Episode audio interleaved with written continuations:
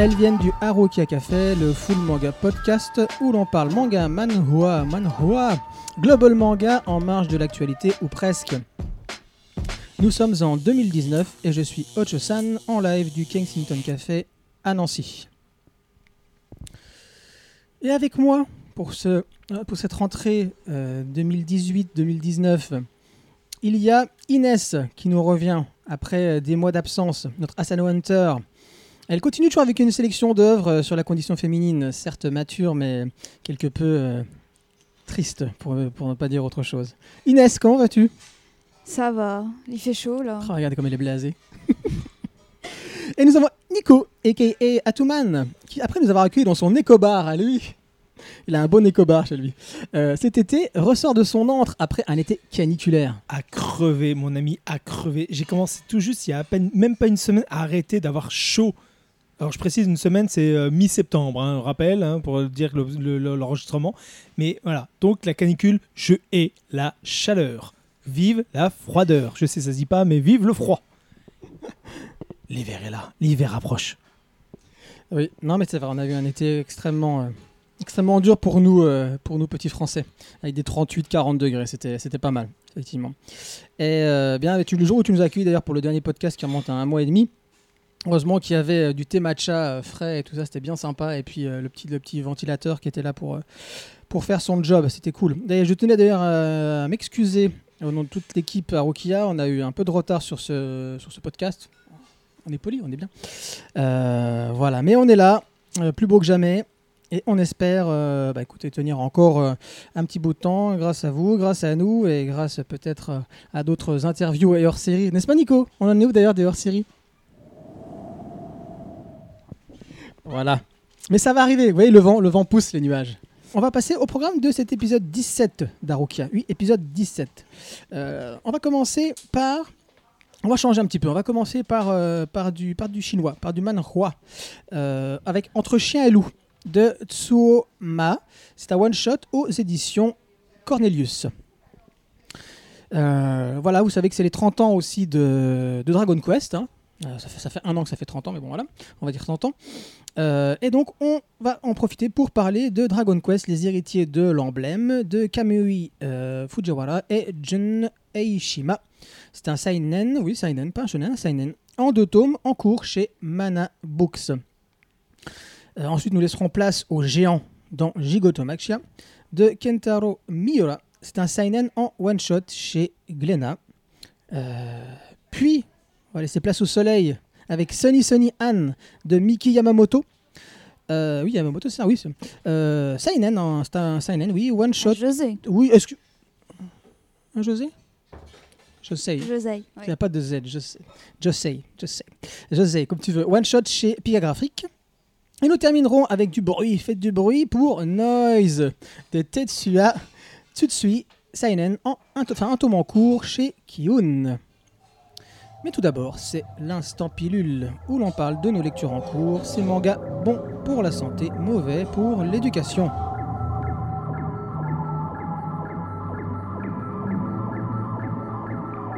Et nous allons commencer par, à part moi-même aujourd'hui. Oh. Ah, vous avez eh, Non, parce que là, je sais que vous aimez pas quand je fais piquer piquer collégramme et tout. Nico, à chaque fois, il me dit on dirait un prof. J'allais le dire. Hein J'allais Voilà. le dire, on regarde, tu sais, on regarde le- la table. Ouais, comme à chaque fois, il dit ça. euh, c'est Ouais, c'est ça, c'est ça. Donc, non, là, là, écoutez, je vais commencer. Puis là, pour le coup, ce manga n'est pas mauvais pour l'éducation. Hein, parce que vos Josei et vos trucs Yuri et Hentai, là, non, non, ça suffit maintenant. Non, je vais vous parler de, de Doraemon. Oui, Doraemon, ce vieux manga, ce manga de papy qui était pour les jeunes à la base, de Fujiko F. Fujio. C'est un gag manga qui est sorti. Est-ce que 74. Non, non, non, non. Comment tu sais? Elle a vu, c'est écrit sur ma casquette? C'est écrit sur mon t-shirt? Ah, je le sais, c'est tout. Elle a vu, elle a vu l'iPad. Non, j'ai rien. je peux Non, pas elle a raison, elle a raison. Elle a une grande culture manga. Une grande culture manga. Grande Elle culture manga, ouais, Ouais. en effet. Elle fait des cours d'histoire de manga à la fac. Donc effectivement, 74. De 74 jusqu'à... Facile, ça finit par un 4 aussi. Ça a duré quand même longtemps. hein. Il y a 45 tomes hein, en tout. 2004 Combien? 2004 Ah, attends, livre 10. 1994. Ah ouais, je pense. que Ouais, c'était voilà. longtemps.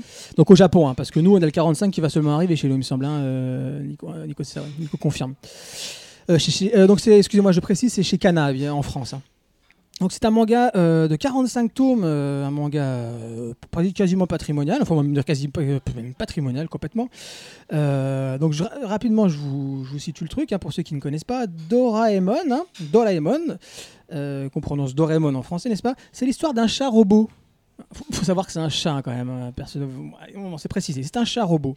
Il est tout bleu et il a une petite hélice parfois sur la tête et surtout une grosse poche de laquelle il sort des gadgets. Mais d'où vient ce chat Il vient du futur en fait. Et comment il vient du futur? Eh bien il vient par le bureau, par le, tiroir qu'il y a dans le bureau du petit Nobita. Il sort de son bureau un jour comme ça et lui dit Nobita, il faut que je t'aide toi et ta descendance. Parce que voilà, d'abord lui dit tu vas mourir, tout à fait. Et après il faut que ta descendance parce que tu vas ruiner tout le monde. Tu vas être un à rien, tu vas, ta, vie va pas, va, pas, du tout marcher euh, à tous les niveaux. Et en plus tu vas endetter toute ta descendance. Donc il vient en fait ce chat du futur pour l'aider. Pour l'aider à remédier à ça. Et comment il va l'aider? Donc c'est avec les gadgets que j'ai euh, cités. Alors chaque histoire est construite sur le schéma suivant.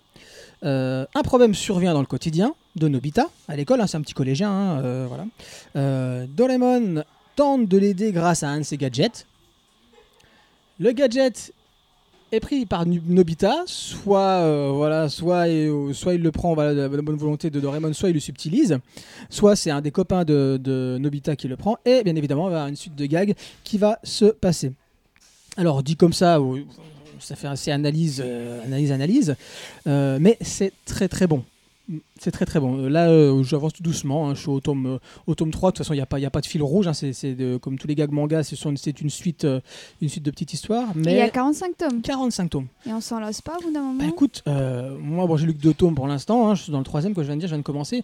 Euh, Nico me dit, il me dit que si, et c'est un peu normal, j'ai envie de te dire, Mm. quand tu vois l'originalité du truc, parce que c'est ça qui est fort, c'est que j'en ai lu des, des, des gags manga, euh, mais c'est vrai que de revenir voilà, à un gag manga aussi ancien que ça, qui pour moi, au niveau des gags, n'a pas vieilli. Tu peux le lire maintenant. C'est toujours très bien écrit. Euh, le dessin, euh, moi j'adhère. Après, il faut aimer le découpage, la mise en case. Bon, comme j'ai dit, c'est du gag manga. Euh, mais alors, je trouve ça extrêmement intelligent. Et pour le coup, pour ceux qui se disent que la culture japonaise est loin de la nôtre, oui, effectivement, quand on lit ça, tu te dis, mais d'où est-ce qu'ils sortent ces idées? Je- Comme ça, je, suis en train de le lire, mais c'est vrai que j'aimerais vous citer un petit exemple. La tranche de pain de Nobita, comme je dit, est un collégien, doit réviser ses cours et ne fait rien à l'école. Et, il est- et la veille de l'examen, il se dit mince, je vais pas réviser, je vais me pointer à mon examen, ça va mal se passer. Et là, Doraemon lui dit Attends, bouge pas. Et qu'est-ce qu'il sort? Il sort une tranche de pain de mie de son ventre. Et Nobita dit Mais qu'est-ce que c'est que ça?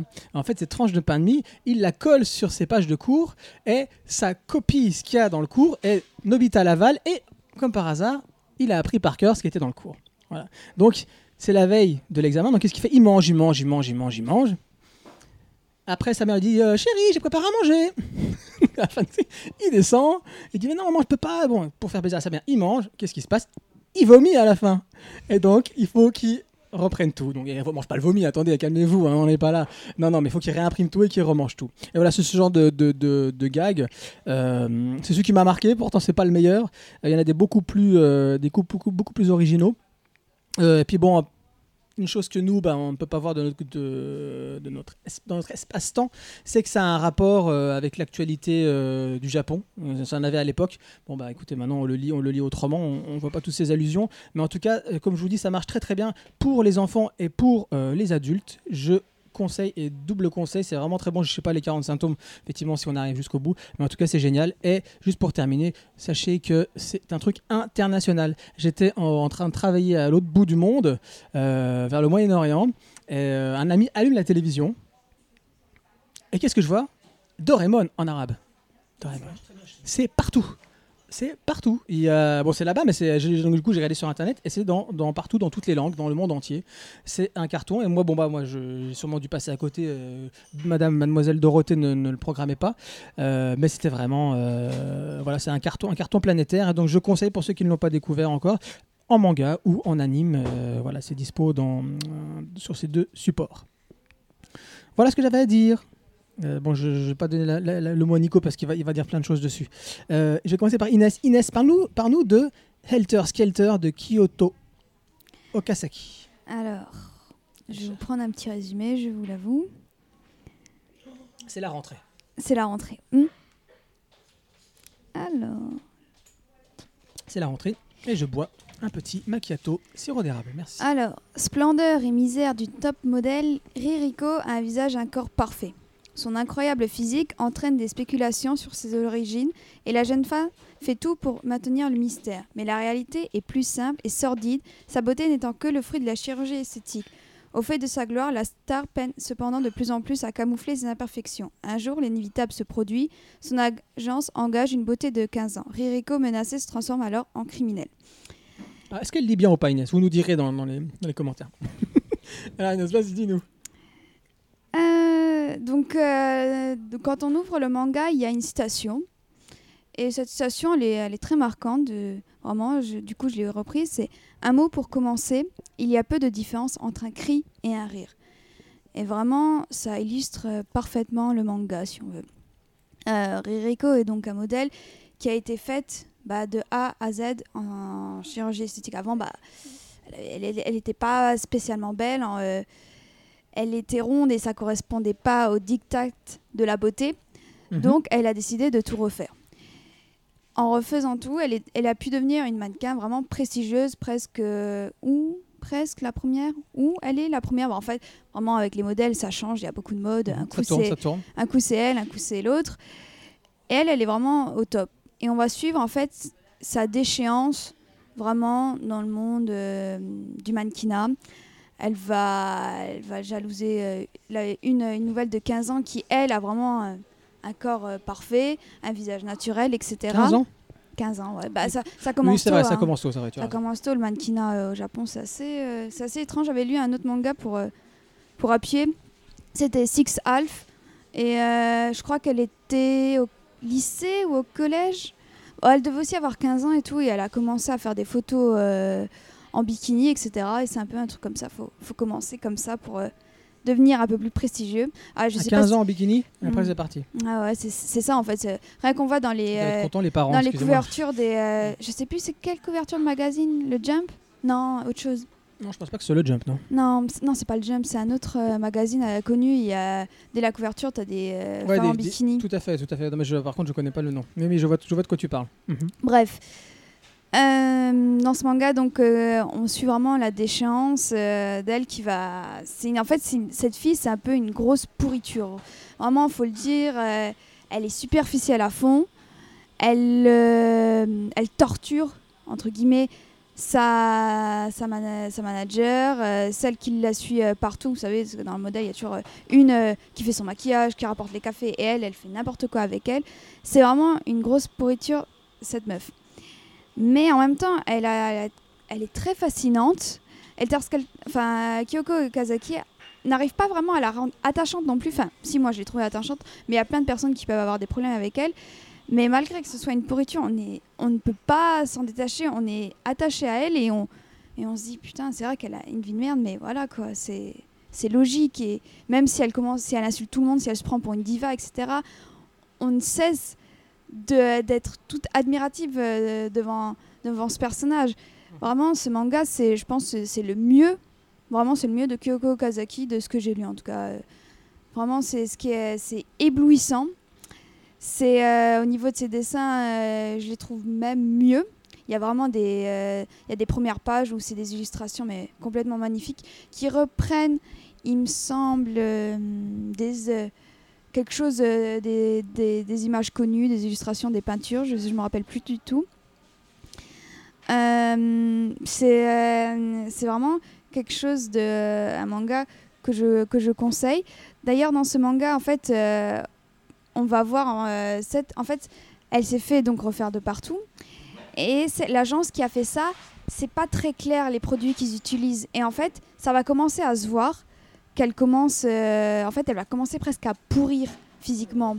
Il y a vraiment euh, des fois, si, en fait, si elle prend pas tous les médicaments, elle va avoir mal au crâne, elle va avoir des sortes de rougeurs et ça commence à se voir. Et donc, elle va vraiment se droguer dans les médicaments que l'agence donne pour euh, retourner à son état initial où elle était parfaite. Et après, bah, l'agence va avoir des problèmes parce qu'il va y avoir des soupçons, etc. Parce que plusieurs mannequins qui étaient dans cette agence se sont, ont fini par se suicider.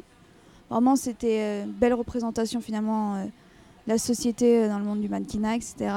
Donc vraiment, c'était un manga mais fabuleux, vraiment. Je crois que c'est presque un de mes préférés.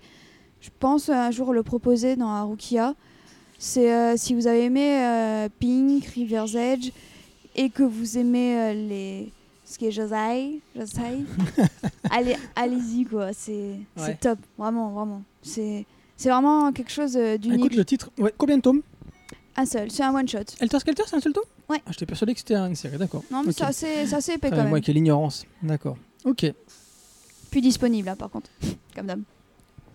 Et mamie, mamie, ah, plus, elle a, rien. Elle est venue avec un caddie de mamie aujourd'hui, Inès. mamie, elle, ah, mamie, elle a fait la elle a fait les courses, elle va faire les. Non, les- je vais faire les courses. Ah, tu vas faire les Nuance. courses, d'accord, ok, excuse-nous. Donc arrête de nous proposer des mangas qu'on ne trouve plus. Oh là là là là. Ah, Helter bah, Skelter de Kyoto Okasaki. Donc recommandé par Inès. Et on termine par. On termine par Nico qui va nous parler de Marion de Yu Ikasa. Ikasa, Ikasa. Je voulais parler de, des gardiens de. Pas les héros des galaxies. Parce qu'effectivement, c'est un manga qui m'a- que j'avais beaucoup plu et compagnie, et surtout on parlait par rapport à l'animé. Mais il y a Marion qui vient de sortir. Et j'ai eu la chance d'avoir autant la version japonaise que la version française. Donc la sortie est là de, de- de- de Marion, en même temps que Arte. D'ailleurs, il y a une superbe opération qui a été faite par, euh, par euh, Komiku, qui est, si on prend un Arte et Marion, on a un super Shikishi collector de Arte. Il est superbe. Putain, Et- je pensais qu'il parlait de la chaîne, je comprenais pas. Ah non, c'est le manga Arte. Ah, ah bah bravo, Ah, on voit la culture. Euh, non, sans déconner. Euh, et euh, quand je commençais à lire euh, Marion, d'abord je l'avais pris en japonais parce qu'on me l'avait donné.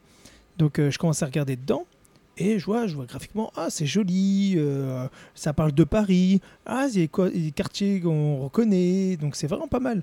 Et à un moment, on voit le personnage, donc le personnage féminin, le personnage principal, qui commence à s'isoler, à être toute seule avec elle, donc tu sais pas trop pourquoi au début, et elle se met à chanter. Et là, dans la version japonaise, tu as toutes les paroles en français. Et ça, ça m'a choqué. Et je me suis dit, mais c'est génial. Et j'ai attendu, donc dès qu'il est sorti, euh, quelques jours après, dès qu'il est sorti, bah, je l'ai pris pour le lire. Et là, on va sur, en fait, Paris, 1940. On est dans les villes euh, de, enchantées de Paris, les belles, euh, ces beaux quartiers, ces ruelles, c'est magnifique. L'auteur, on voit qu'il s'est vraiment, vraiment extrêmement euh, renseigné sur l'architecture de l'époque et même tout ce qu'on voit à Paris. J'ai un client parisien qui est passé, qui arrive et fait Ah, mais c'est les marches de Montmartre. J'ai Ouais, ouais, c'est ça. Donc il fait Ah, mais c'est trop bien. Et on redécouvre un peu aussi Paris à travers ce manga. Et on va suivre en fait l'histoire d'une jeune fille qui est en fait une chef de bande. Elle s'occupe des garçons, enfin des enfants abandonnés du quartier. Ce sont tous les, enfants de la rue. Et en fait, ce sont des chapardeurs, des voleurs, voilà. Et elle, elle les aide à se nourrir, à se protéger, et tout ça. Et comme euh, bah, forcément elle est un peu plus âgée, elle prend tout le monde sous son aile, elle les aide tous. Mais voilà, ça lui demande beaucoup de temps, d'énergie, et elle est jamais, elle doit toujours montrer qu'elle est forte, elle peut pas montrer ses faiblesses. Et euh, à un moment, elle est enfin toute seule, elle souffle, elle là, elle veut, faire, elle veut se préparer, se faire un peu sa toilette, être tranquille. Et elle commence à pousser la chansonnette. Et là, un homme va entendre. Et cet homme, eh ben, c'est ce gars, en fait, il travaille dans le milieu de la nuit et dans le milieu du, du euh, comment s'appelle, tout ce qui est business de, la musique, des, chants de l'époque, vraiment les, les, hum, comment on appelle ça? J'ai trouvé le mot tout à l'heure et j'ai déjà oublié. Les, femmes qui chantent dans les cabarets et compagnie. Crazy. Non, pas Crazy Horse. Ça, c'est. Ouais, ça, c'est comme le French Non, Crazy Horse, dire, Non, c'est différent. Oui, c'est vrai. En fait, je te raconte une connerie. Donc, en fait, elle- il veut en faire justement une, une, une chanteuse, une, la faire passer dans les cabarets, tout ça. C'est. Donc, il veut, il veut la voir parce qu'elle a une voix extraordinaire. Donc, il la poursuit, il veut lui parler. Donc, elle pense au début que c'est un mec qui veut l'attraper parce que c'est une voleuse, donc pour l'amener chez les flics et tout ça. Et en fait, c'est, il lui dit écoute, c'est simple, je ne crois pas en toi, mais. euh, il veut savoir quand même. Alors, c'est cette phrase, j'aime beaucoup ce, ce truc. Attendez, c'est où que je l'ai eu cette phrase J'ai trouvé vraiment très très touchante. Ah mince, c'était où? C'est, je voulais te poser une question. Je ne crois pas en toi, mais ah mince, je sais plus du tout. Enfin bref, c'est pas grave. Je crois en Donc, ta voix. C'est voilà. Même si je ne, euh, même si je ne crois pas en vous, Euh, ah non, c'est pas ça. Ah punaise, je ne retrouvais pas. Bref, c'est pas grave. Donc c'est euh, basé justement sur la vie du, du showbiz. Et alors on se dit au début, ah ok, ça va être mignon, et elle, va rentrer dans le showbiz, elle va chanter, compagnie. Mais non, parce que ça ne s'adresse pas aux enfants. Parce que forcément, au début, elle va essayer de faire des, euh, de voir des, des, des gens pour rentrer dans le business, pour discuter, pour leur faire euh, des, des présentations, la, la voix, chanter, compagnie, faire des, des auditions. Sauf qu'elle tombe sur des mecs qui la regardent parce qu'elle est toute petite, elle est mignonne, elle est jeune, donc ils veulent coucher avec, ils limite ils, essaient de la violer. Donc c'est le milieu très dur du showbiz. Et c'est incroyable parce que tu rencontres vraiment tous les trucs des travers de l'époque qui sont la plupart les mêmes qu'aujourd'hui. Et tout ce qu'il y a derrière. Et c'est incroyable, c'est vraiment bien fait. C'est beau graphiquement, c'est très beau. Quand elle chante, tu, tu entends le côté un peu, pas Edith Piaf, mais presque ces voix-là, ces voix que tu as dans les cabarets, ces chants, ces, ces musiques euh, à la Hercule Poirot et tout ça, c'est vraiment extraordinaire. Donc c'est vraiment, tu as l'impression par moment que tu peux te passer dans- t'asseoir dans un cabaret, écouter la fille chanter en sirotant un petit martini, ça serait exactement ça. C'est- extra. Et donc c'est une série qui sera en deux tomes. Et euh, c'est extrêmement intense parce qu'on suit autant la vie de cette jeune fille qui veut aussi bien aider les gamins, parce que si elle se dit que si elle gagne de l'argent, elle peut aussi les aider, tout ce que ça va les mener derrière. Et en même temps, on va suivre tout le, côté, la vie dure du showbiz, ces horreurs et ces mensonges, ces trahisons, toute cette vie. Et c'est très très bon. Je ne l'ai pas terminé encore le premier tome, mais vraiment, euh, il m'a- m'a beaucoup touché et j'ai retrouvé beaucoup de choses de justement de, de Arte à l'intérieur, parce que Arte c'est un manga que j'adore, qui est extraordinaire, qui se passe euh, pendant la période... euh, ah, Florentine, avec euh, justement les, les- les- artistes et autres. Et là, on se retrouve un peu dans ce- cette même gamme du côté artistique, à travers justement soit de la chanson et non plus de la peinture ou de l'art qu'on pourrait avoir de l'autre côté par la sculpture, le- le- la peinture ou différentes œuvres dans, cet esprit-là. Là, on est vraiment dans le chant, le showbiz et tout ce que ça implique. Et on y va de manière assez, je vais pas dire crue, parce que c'est pas le côté cru, mais c'est le côté dur. Et c'est ça la différence. Parce que si on parle de cru, on, verrait des viols et compagnie. Non, là, on voit comment les gens sont, les mecs sont à travers le- les attentes qu'ils ont par rapport à leurs petites filles, les, enfin, les jeunes filles qui viennent chez eux et compagnie. Et c'est très dur et très fort. Donc j'ai aimé, beaucoup, beaucoup, beaucoup, beaucoup aimé. Ok. Moi, je vois ça. Pourtant, la couve donne vraiment pas envie. Hein Ouais. Ouais, c'est vrai. D'ailleurs, quand tu me l'as présenté, on aurait cru Arte, ouais, effectivement, la même couve qu'Arte. Et après, euh, le niveau, le dessin. Et après, quand tu rentres dedans, ouais, voilà, pareil derrière. Et quand tu rentres dedans, il faut que je reconnaisse que euh, graphiquement, c'est très abouti. Très, très abouti. Ok, les amis. Donc, comme vous avez pu l'entendre, il n'y a pas Kino aujourd'hui. Donc, on lui passe un grand bonjour. Malheureusement, il ne pouvait pas être avec nous aujourd'hui. En espérant le retrouver rapidement le mois prochain, par exemple, j'espère. Donc on en a, fi- fini de l'instant pilule et on passe au débat du mois. Alors, on commence par Entre chien et loup.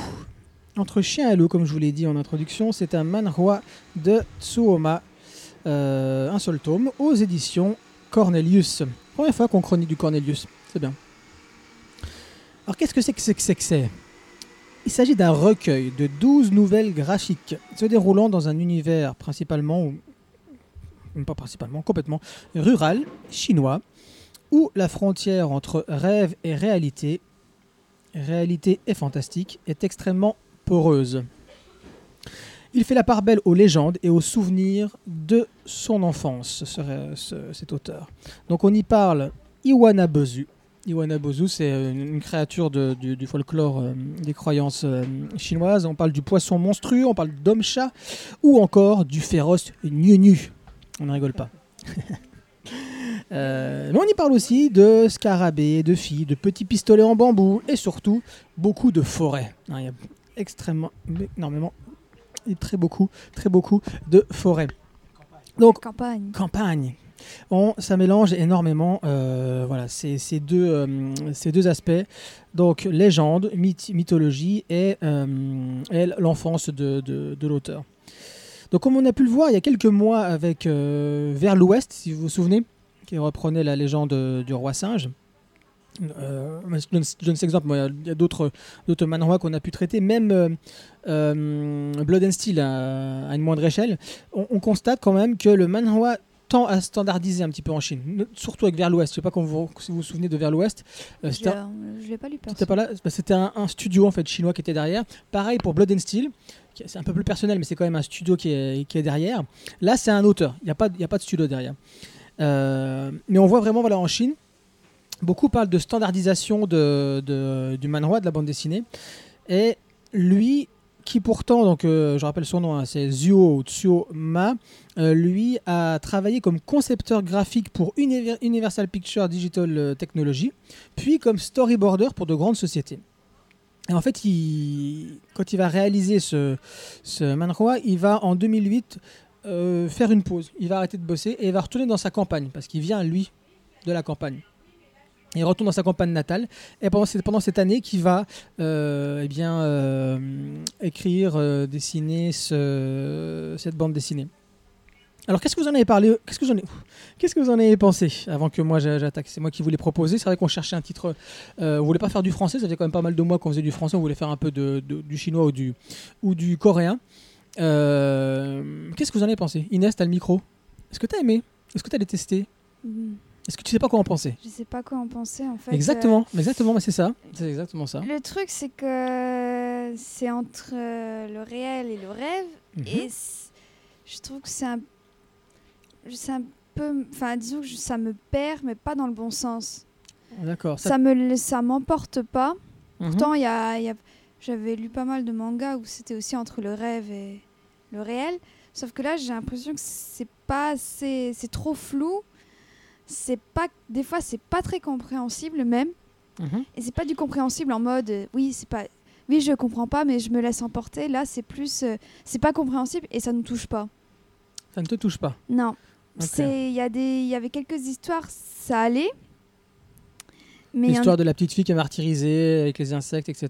Non, ça t'a passé. Je crois que c'est la première d'ailleurs. là. Oui, c'est celle-là. Ouais, là ça allait. Je pensais que ça allait, euh, qu'on allait rester sur les mêmes personnages. Je pense que si, ça avait- si on était resté sur les mêmes personnages, ça aurait été. Mais là, non, pas trop. Alors j'ai beaucoup été touchée, par contre, par euh, celle du chien. Mhm. Oui, le chien qui parle. Ouais, le chien qui parle. Oui, parce que les animaux parlent. hein, le dire ouais, les animaux ils parlent. Celle-là, celle du chien, j'ai beaucoup aimé. Ou euh, c'était quoi encore? Ouais, c'est euh, on, on dirait que c'est un humain en fait, mais c'est Oui. la tête d'un chien. Puis ensuite, chien. elle Mm. devient, ça devient vraiment un vrai chien à la Mhm, fin. mhm. Enfin bref, cette histoire-là, je l'avais beaucoup aimée. Il y en a d'autres, euh, celle avec euh, celui qui a les cheveux en pétard, euh, la- celle Ouais. avec les arcs-en-ciel. Et il y en a certaines, elles sont courtes et incompréhensibles. Enfin, on sait pas trop où ça, où l'auteur il veut vraiment aller. Enfin, c'est, c'était pas, pas un livre qui m'a, qui m'a sensiblement touchée. Enfin, Mhm. C'est vraiment quelque chose où tu te laisses emporter, soit ça marche, soit ça marche pas. Mais moi, ça n'a pas marché parce que c'était un peu incompréhensible. C'était mal réalisé en fait. Enfin, c'est c'était, un peu mon impression. D'accord.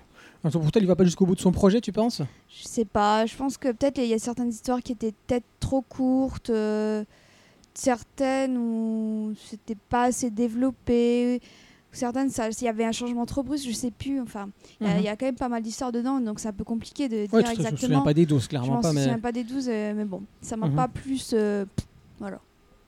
Nico, Nico, tu veux nous en parler? Je terminerai. Bah, moi perso, j'ai vraiment beaucoup aimé. Euh, j'ai, je je vais pas dire que j'ai trouvé une cohérence entre chaque, mais presque. C'est là-dessus où je- j'ai trouvé l'intérêt de la chose, c'est de, de se faire promener dans des mythologies, des mythes et des histoires qu'on peut raconter aussi bien aux petits, qu'on vit à travers la vie de tous les jours, mais qui sont basées sur euh, les choses qu'on, des, des mythes et légendes un peu communes. Et euh, ça- je me suis même pas, en fait, je pense que je l'ai lu sans euh, sans me poser de questions, juste en lisant et en regardant les personnages qui vont se croiser, s'entrecroiser à travers des situations, des familles et autres. Au début, on suit une petite fille, enfin le petit garçon avec le, poisson, et ensuite on a euh, l'histoire de son, du cousin, enfin du, fils du, voisin qui arrive. Ensuite, ce voisin, il arrive parce qu'il a son cousin qui est aussi là. Chaque personne va se croiser sur beaucoup de choses, et par la suite, même si on ne retrouve plus trop ça, ça nous permet de voir un peu la vie de tous les jours des gens là-dessus comme l'histoire par exemple avec les feux d'artifice, euh, tout ça. Et en fait, c'est un peu la vie, la vision de la vie à travers la vie de tous les jours, tout en étant une certaine dose d'ésotérisme à travers les mythes et légendes qui ont pu naître à travers des situations qu'ils peuvent vivre. Ce qui veut dire que n'importe qui pourrait vivre ça. Si demain il vit, euh, il découvre un- une chose, ben, il va le vivre sans se dire ah tiens c'était un truc extraordinaire ou, fantastique que je viens de faire. Mais en même temps c'est, euh, je connais pas toutes les légendes chinoises. On, me demanderait en japonais, c'est bon, j'en connais pas mal, je peux, je peux répondre. Mais là, sur le coup, je me suis laissé un peu emporter sans me poser de questions. Je pense que c'est ça. C'est peut-être parce que j'ai, je- je me suis retrouvé à hum, un peu comme quand je lisais les choses, euh, enfin quand je regardais des, des- des dessins animés ou des films quand j'étais euh, japonais quand j'étais gamin, sans trop comprendre, et je me laissais emporter pour essayer de, voir et de découvrir les choses. Et c'est pour ça que sur le coup, peut-être ça m'a un peu plus marqué. Et surtout, j'ai retrouvé aussi les choses qu'on trouvait à travers le Japon, la chasse aux insectes, euh, et je trouvais ça vraiment fun et intéressant. Même la vie de, certains jeunes, la vision par rapport au- aux campagnes, et surtout par rapport aussi au, au, au- au régime de l'époque, la façon de voir, quand ils sont obligés d'être enlevés parce que euh, ils veulent construire un truc, donc les maisons vont être détruites, donc ils sont délogés, donc les gens, ils- pour se faire payer, ils font les constructions pour euh, vendre plus cher, etc. Donc on voit toutes les, toutes les petites choses, les facettes de la vie aussi de tous les jours du pays et de l'époque. Et c'est ça que j'ai trouvé intéressant.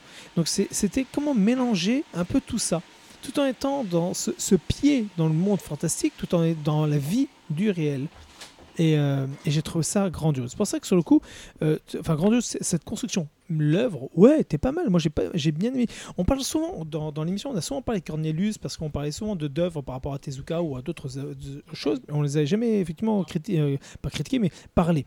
Et, et là, sur le coup, ben, je trouve que c'est bien d'en parler celui-ci parce que ça prouve en fait que Cornelius n'a jamais joué de facilité et elle nous a toujours amené des choses assez particulières. Ce que les autres n'ont jamais osé faire, eux l'ont fait. Et c'est pour ça que tout ce qui est Lézard Noir et Cornelius, moi je leur dis chapeau. Et vraiment, un, voilà, pouce en l'air de la part de Stan, ben, il y en a deux avec moi. C'est le DPA, double pouce en l'air.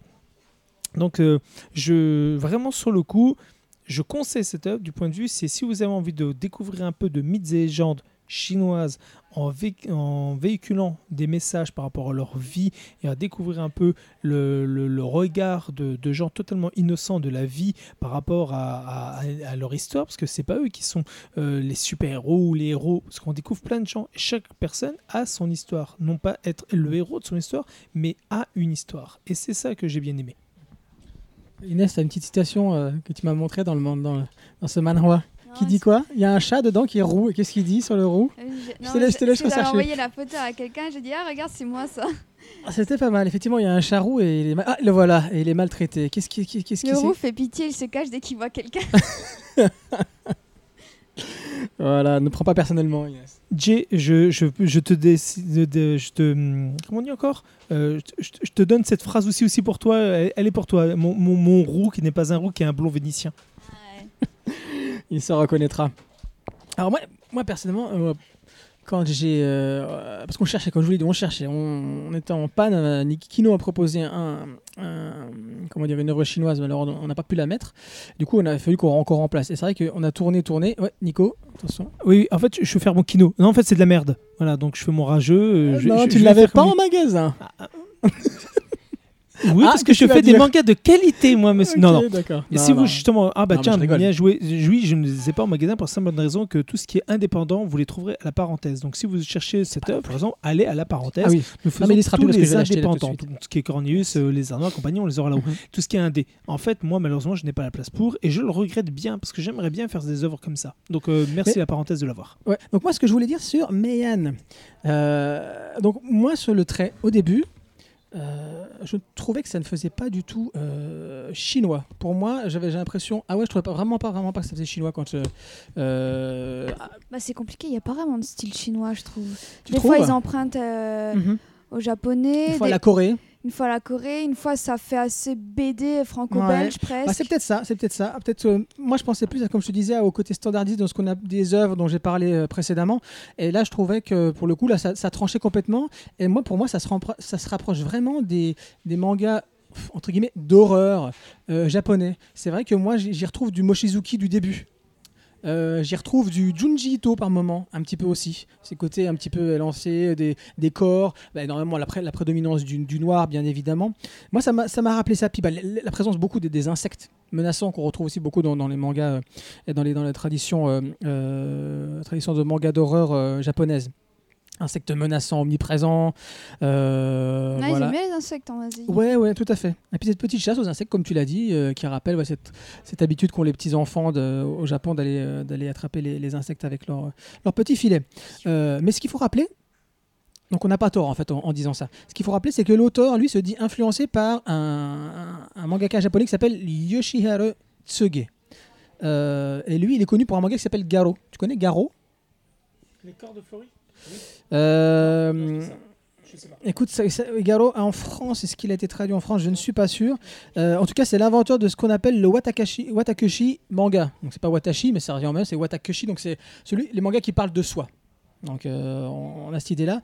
Et euh, lui, ah, écoutez pourquoi, pourquoi en fait ils se sont influencés Tsuoma, Tsuoma par cet auteur japonais? Parce que cet auteur japonais tentait lui de retranscrire ses rêves. Euh, voilà, au réveil par exemple, il voulait retranscrire ses rêves dans ses mangas, cet auteur. Donc ça parlait de lui, de son, quotidien, mais aussi de ses rêves. Et l'influence euh, que ça peut avoir sur son, sur son quotidien. Euh, donc il y en a certains aussi qui y voient du mot passant, euh, à cause du côté euh, euh, amour des petites gens, on va dire. Et puis bah, effectivement, le fantastique, un mot passant avec le, le Horla notamment. On avait ce, ce côté fantastique. Donc oui, pourquoi pas Ouais, pourquoi en, pas, en tout cas, en tout cas, ce qu'on peut dire, et ça, ça me fait plaisir que, que Nico M et que Inès n'allaient pas laisser indifférent, parce que c'est ça, en fait, c'est ce qui est intéressant dans cette Mhm. œuvre-là, c'est que ça laisse pas indifférent. C'est que ça laisse pas indifférent et que, en fait, tout le monde, à mon avis, peut y trouver vraiment, vraiment son bonheur. Moi, personnellement, j'ai trouvé une source d'inspiration. Moi, j'aime beaucoup. euh, un style de récit ou un style d'art qu'on appelle le surréalisme, tu dois connaître euh, Inès, là vu que tu aimes bien la peinture, là on est en plein dedans. C'est du voilà, on parlait de la lisière entre le, la réalité et le, le, le, le rêve. Là on est en plein, on est en plein dedans. Il commence effectivement dans, dans, un, dans un quotidien, un quotidien que lui a, pu connaître euh, dans sa jeunesse, donc dans la cambrousse euh, chinoise, et tout de suite après il va partir vers ce qui, ce qu'on attendrait en tant que lecteur, on- penserait à une explication. Alors qu'au final, non. Il Mm. ne bascule pas vers une explication, il, ba- il bascule vers euh, une interprétation. Si je peux parler des signes, mais attends, euh, c'est une parfaite page. Là, on voit un insecte, on voit un triangle, on voit, enfin bref, tous ceux qui voudront, les complotistes, etc., pourront y voir Mhm. 3 tonnes de 6 d'Illuminati et tout ça.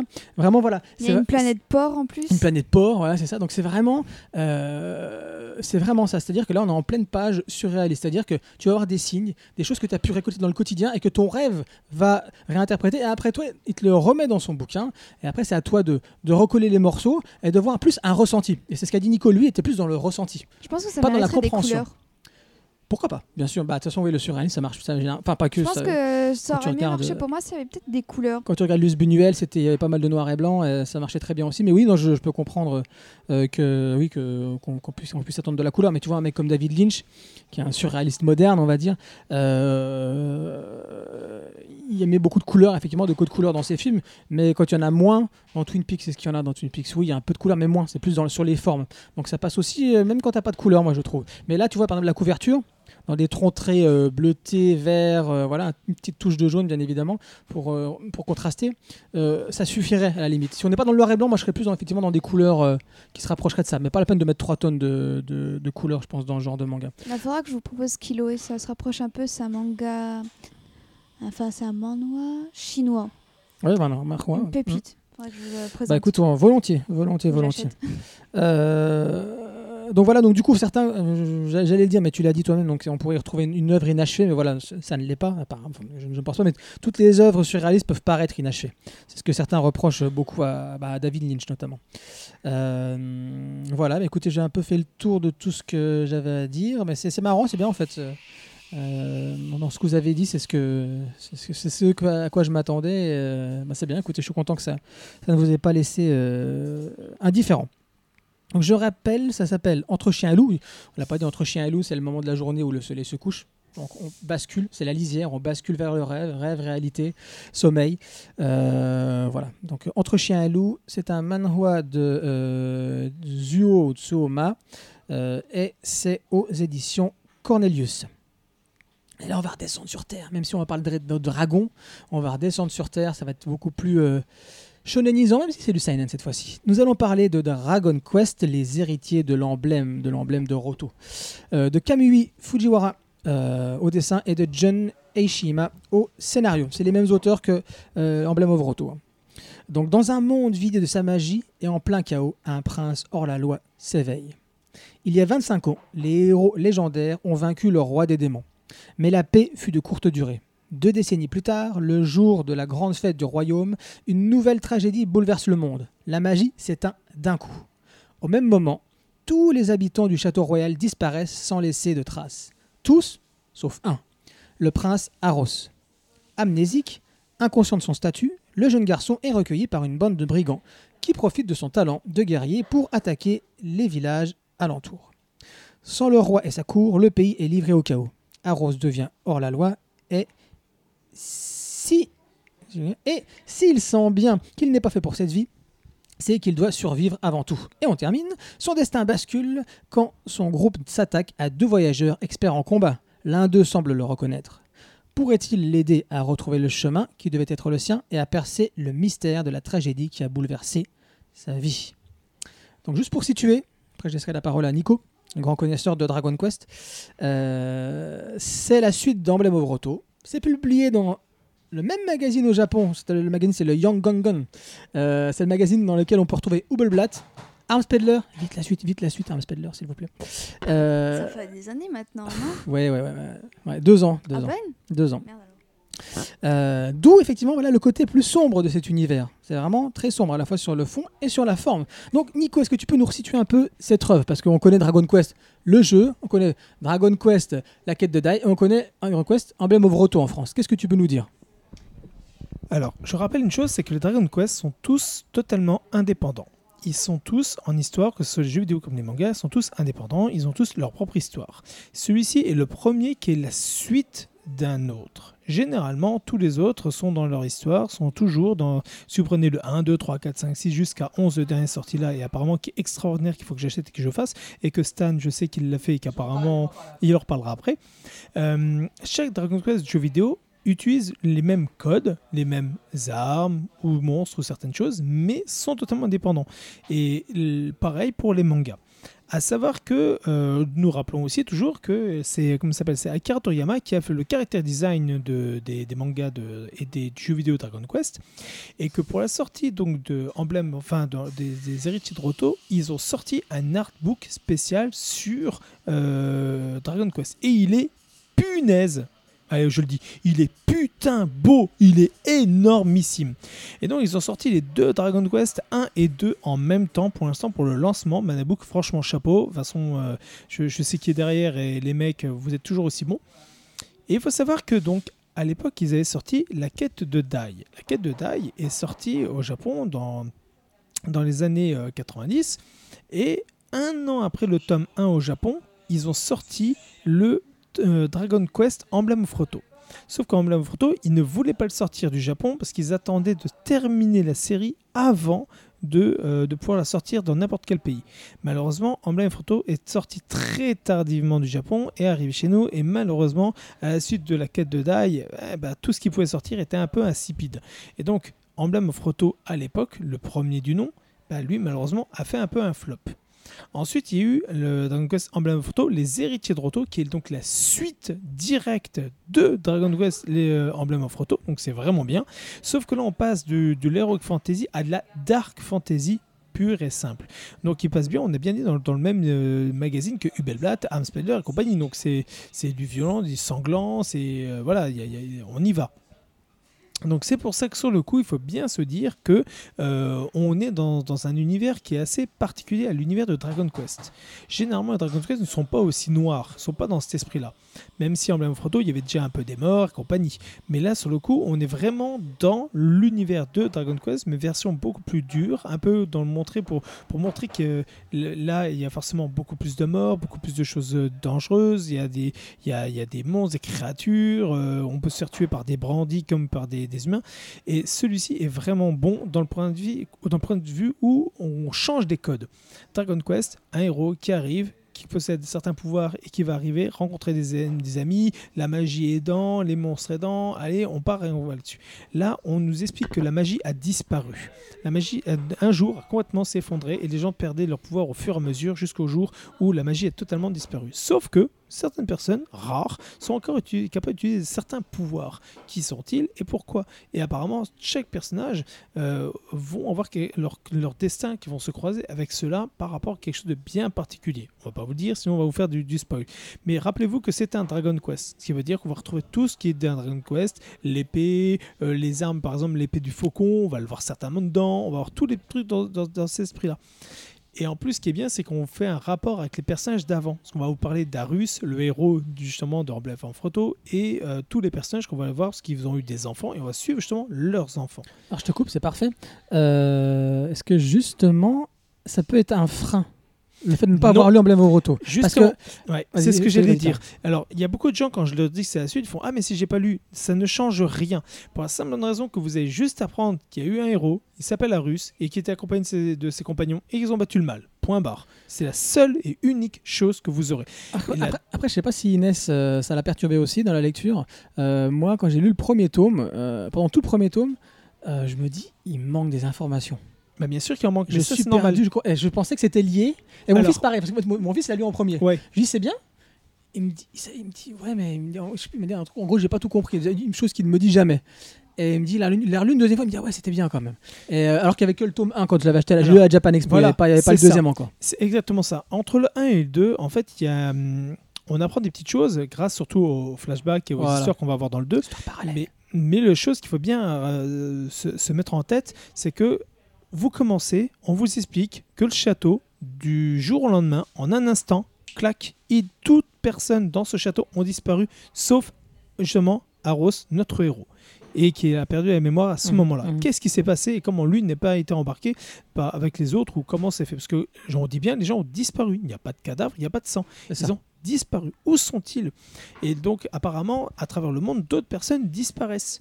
Donc, c'est pour ça que sur le coup, c'est un personnage qui a perdu la mémoire, qui se retrouve chez des bandits. Donc, forcément, on n'a aucune information, on n'a rien.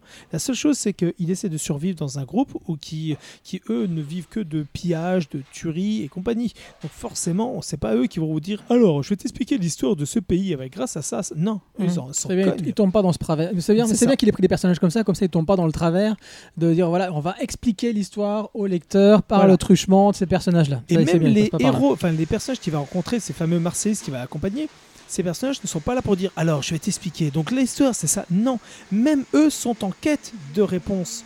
Et donc ils vont, au- ils cherchent à aller au château pour avoir leur réponse. Et c'est ça qui est fort, c'est qu'on n'a pas de, vraiment d'informations parce que pour la simple raison qu'on ne sait pas. Donc si vous n'avez pas lu Emblem of Roto, ce n'est pas bien grave. Mais si vous avez lu Emblem of Roto, les deux seules choses que vous aurez d'avance avec les autres, la première, c'est effectivement quand vous vous parler de Arus, vous le serez, de l'emblème, vous le serez. Mais franchement, pour le reste, vous en fichez. La seule chose que vous aurez en commun, c'est certains caractères design et c'est tout. Le reste, rien d'autre. Et encore, c'est ça qui est bon, justement. On va laisser la parole à Inès. Euh, ce qui est bon, c'est que ça a été vraiment retravaillé. Tu vois, on voit que c'est Yuji Horii, le, mec qui s'occupe du jeu, euh, historiquement, qui, supervise. Euh, mais il n'y a pas du Akira Toriyama là-dedans. Donc, effectivement, euh, ils ont pris la liberté de vraiment retravailler le bestiaire et c'est vraiment très bien. Pas que j'aime pas le, bestiaire de Toriyama, au contraire, il est fantastique. D'ailleurs, c'est ce qu'il y a de mieux dans le dernier jeu, j'en parle à la fin du podcast. Dragon Quest 11, c'est sûrement ce qu'il y a de mieux dedans. Le bestiaire, extrêmement bien réussi. Donc c'est Toriyama qui est, dessus et qui a ramené des nouveaux personnages. Mais là, vraiment, c'est bien retravaillé. Donc pour ceux qui, qui viennent de Dragon Quest, ils vont retrouver leur petite bébête, ils seront contents. Mais pour ceux qui ne, qui ne sont pas dedans, euh, qui n'ont pas lu trop de Dragon Quest et qui n'ont pas trop joué à Dragon Quest, euh, ça ne les perturbera pas. Euh, ne vous inquiétez pas. Donc c'est bien. Donc, en gros, je résume ce que tu as dit. Euh, si vous avez pas lu Emblem of Roto, vous pouvez quand même y aller. Vous ne serez pas perdu.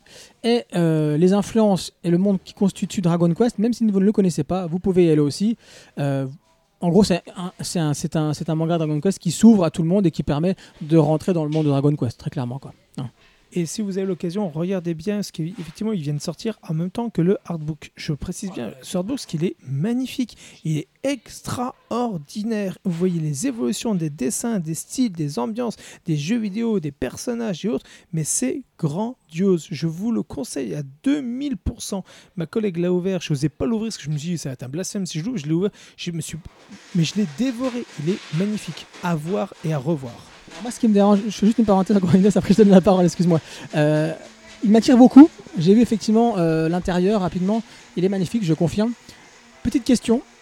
Est-ce qu'il y a un peu plus d'écrit que d'habitude? Parce que chez Mana Books, ils mettent énormément. euh, comment dirais-je? C'est des trop d'illustrations et pour moi ça manque un peu de notes d'intention et de, et de commentaires euh, des auteurs tu vois. Là où euh, Kuro Pop ce qu'ils ont fait avec Bravely Default pour moi c'était un niveau au-dessus. Est-ce que là est-ce que c'est encore une suite de, de dessins d'Akira Toriyama basta ou est-ce qu'il y a des pages un petit peu explicatives et tout ça? Il y a l'explication, mais ce ne sera pas l'explication de l'auteur. Alors j'ai voulu faire ça, non, c'est le descriptif de- des, constructions, des personnages, comment euh, donc euh, à tel moment euh, l'évolution a fait. On, a des petites choses. Manebook le fera toujours, mais vous aurez jamais un truc. C'est pas une encyclopédie, c'est vraiment un artbook avec des informations. C'est vraiment le truc. Mais la force de Manabook, c'est qu'ils vont vous montrer certains que vous n'avez jamais eu auparavant et dans des très bonnes qualités. C'est pour ça que certes moins d'explications que l'autre effectivement, mais reste quand même très bon et très bon marché et très bonne qualité. ok Inès maintenant Re- revenons sur euh, à nos moutons revenons à nos dragons Ouais. Inès Dragon Quest qu'est-ce que t'en as Alors, je vais pensé avouer déjà, j'ai pas lu le tome 2.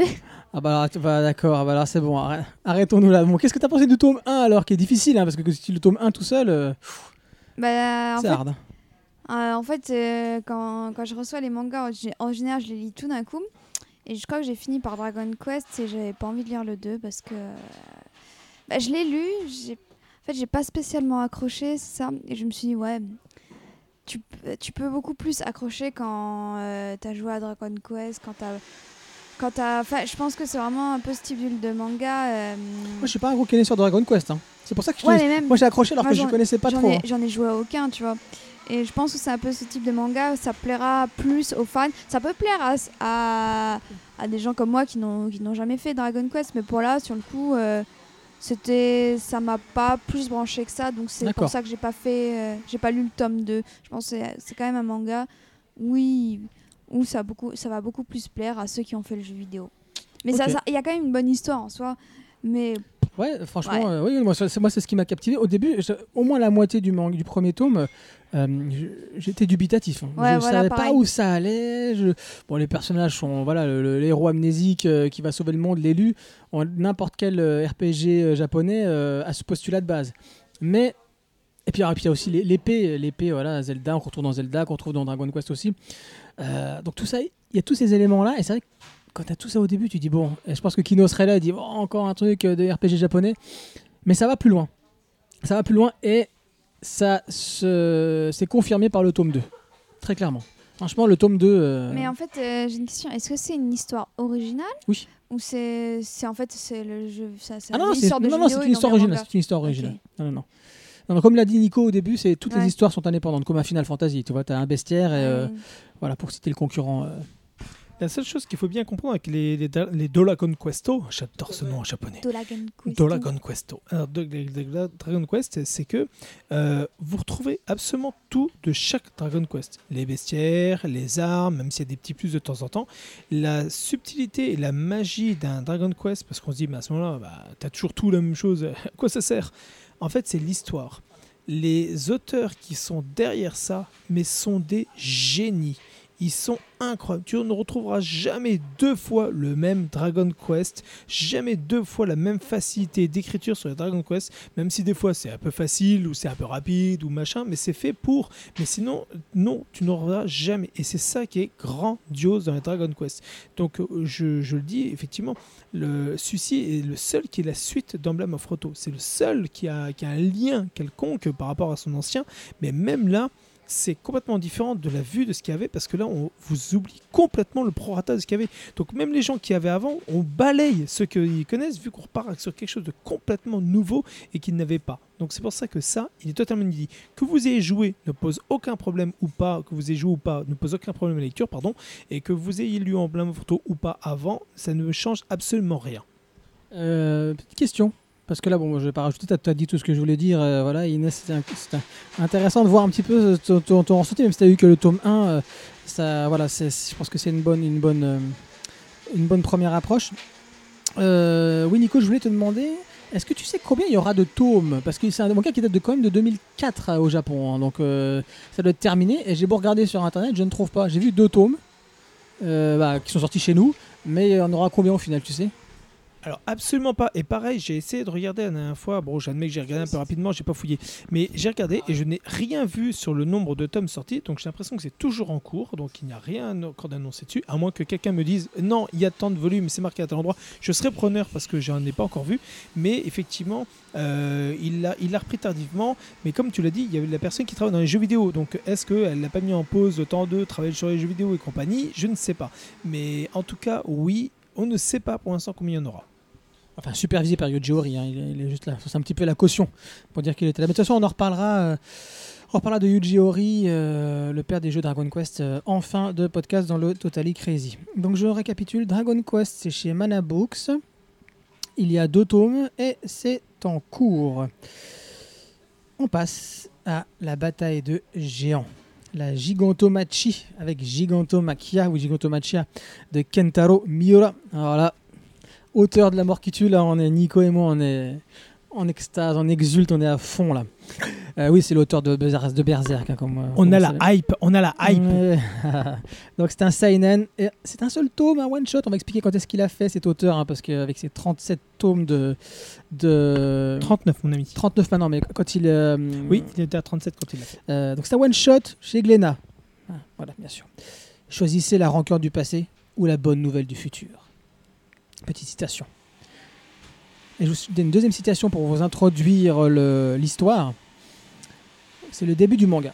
Très loin, à l'horizon des temps, de l'histoire, à la fin, sont revenus à la vie les mythes, c'est-à-dire les monstres, c'est-à-dire les géants. Délos, le Hu, ancien gladiateur, est l'Ergolabos, le contractant de Promée. Ça fait très mal à la tête, accrochez-vous le début, mais après ça, va, ça sera plus simple. Alors Promée, donc en gros, ah je, me passe de mes notes, ça sera plus simple. Délos, c'est un ancien gladiateur, il est touche-tarf, il est tout bête. Sur ses épaules, en jupe, hein, voilà, je précise parce que c'est important, ça commence comme ça, il a la petite Promée, une ado. Euh, c'est une cale, c'est une espèce d'esprit comme ça, elle a des pouvoirs, elle arrive à sonder tout le monde, euh, savoir comment vont les gens, ce qui se passe au loin, etc. Donc elle est sur les épaules. Si vous voulez, elle, c'est l'esprit, lui, c'est les muscles.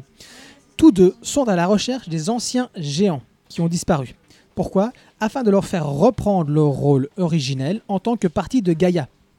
Gaïa, la déesse de la Terre, euh, pour, pourvoyeuse de, de vie dans, la croyance. Ils se retrouvent capturés, donc euh, Delos et K dans leur quête. Ils se retrouvent capturés par les Mu, c'est mon avis, ça doit venir de Mushi, donc euh, c'est parce qu'ils ressemblent à des insectes. Euh, mushi qui veut dire insecte en japonais, n'est-ce pas Mushishi, on en a parlé euh, il y a quelques podcasts. Donc ils se trouvent capturés par les Mu, c'est un peuple mi-homme. Et Delos se voit alors affronter leur champion. Comme, comme, euh, comme à l'accoutumée, on va dire, euh, voilà, chez les Grecs à l'époque, hein, ils se battaient, euh, ils faisaient se battre des hommes, donc on appelait les gladiateurs, jusqu'à la mort, jusqu'à ce que la mort s'en suive. Et c'est durant leur combat que naît un respect commun entre Délos et les Mus de façon générale. Parce que Délos va faire preuve de, respect envers son combattant qui pourrait achever. Euh, et ça, ça va beaucoup plaire au peuple des Mus. Et il y a une assistance mutuelle qui va, naître contre l'Empire, les grands méchants, qui vont venir éradiquer les Mus. C'est un peu compliqué, ça le paraît comme ça, mais quand on le lit, ça se passe très bien, vous inquiétez pas, excusez-moi si je vous ai fait un, mauvais résumé. Euh, Il y, a, quand même un certain nombre de notions euh, à connaître pour pouvoir euh, aborder le, ce, manga. Mais voilà, ça ne fait pas plus mal à la tête que ça, ne vous inquiétez pas. Donc je reprécise, c'est un manga qui est sorti en 2013 au Japon.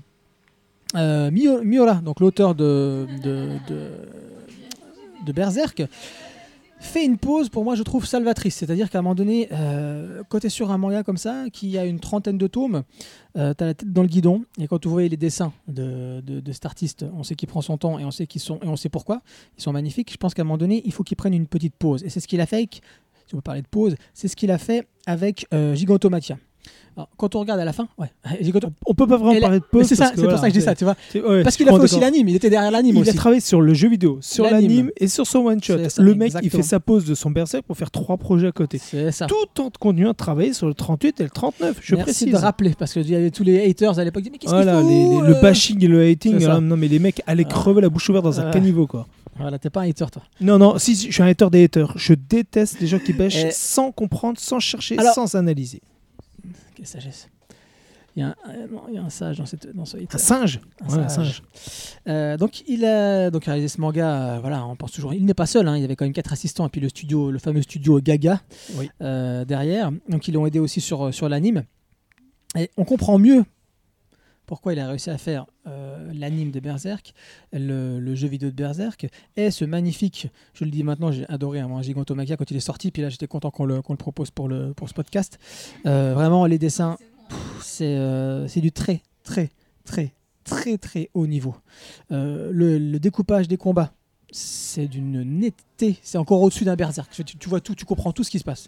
Tu comprends tout ce qui se passe. C'est une lisibilité de tous les instants. Et alors, quand les géants, parce qu'il y a une bataille de géants, bien évidemment, euh, la puissance qui se dégage de ces combats, elle est oufissime. Euh, comme toujours chez les Japonais, quand ils attaquent un sujet, c'est très documenté. hein, on sent qu'ils y connaissent un, minimum en, mythologie grecque. Euh, on y retrouve aussi des éléments de langue. hein, D'ailleurs, on voit que c'est écrit en dessous, euh, petit titre en grec. Euh, je sais pas si tu arrives à lire. Inès, tu as fait du grec? À l'école Euh, alors, je précise, pour ceux qui font du grec, euh, c'est un peu une blague. Vous, vous regardez par exemple Du grec ou du euh, latin Senseiya, Senseiya le, et à un moment, il y a, il y a un truc marqué Oui. en grec et c'est Ouais. une grosse. C'est un fail. C'est un- C'est- Ah, ils sont plantés sur Non, mais là, je pense, pas parce qu'il y a énormément Non, de pas lui, Tout- pas lui, tout- on tout- est d'accord. Tout à l'heure, je vous ai parlé de, si vous vous souvenez, dans, dans le résumé, je vous ai parlé de ergolabos, contractant. Voilà, il y a un certain nombre de termes comme ça qui viennent, qui viennent du grec. Et, euh, et le mec, voilà, il a voulu, voulu vraiment reprendre la tragédie grecque pour dire, voilà, ce qui s'est passé, en gros, selon les Grecs, avant l'avènement de, de- de l'humanité, la bataille des dieux et des géants.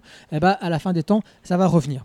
Donc, on a- c'est ça qui est intéressant, c'est que c'est une notion, le fait que ça revienne, c'est une notion bouddhique, même shinto, et il l'adapte à- aux traditions et aux croyances qui vont qui ont bercé la, la civilisation façon, euh, voilà. occidentale. C'est le mythe d'Héraclès qui est revisité à l'intérieur. Donc c'est la bataille des, des dieux contre les titans et on fait appel à, à, à- à Héraclès pour aller combattre. Et donc c'est toutes ces histoires-là par rapport à la guerre. Donc c'est un peu ce renouveau de ce mythe revisité par Miwa est vraiment extraordinaire. Mais ce qui est bien, c'est que, euh, parce qu'on se parle de, de théophanie, ça veut dire une espèce de nouvelle naissance de Gora. Gora, il y a un- parce que je le dis, il y a une fusion à un moment donné entre deux personnages qui vont donner naissance, donc théophanie à, à Gora, un personnage qui s'appelle, un titan qui s'appelle Gora.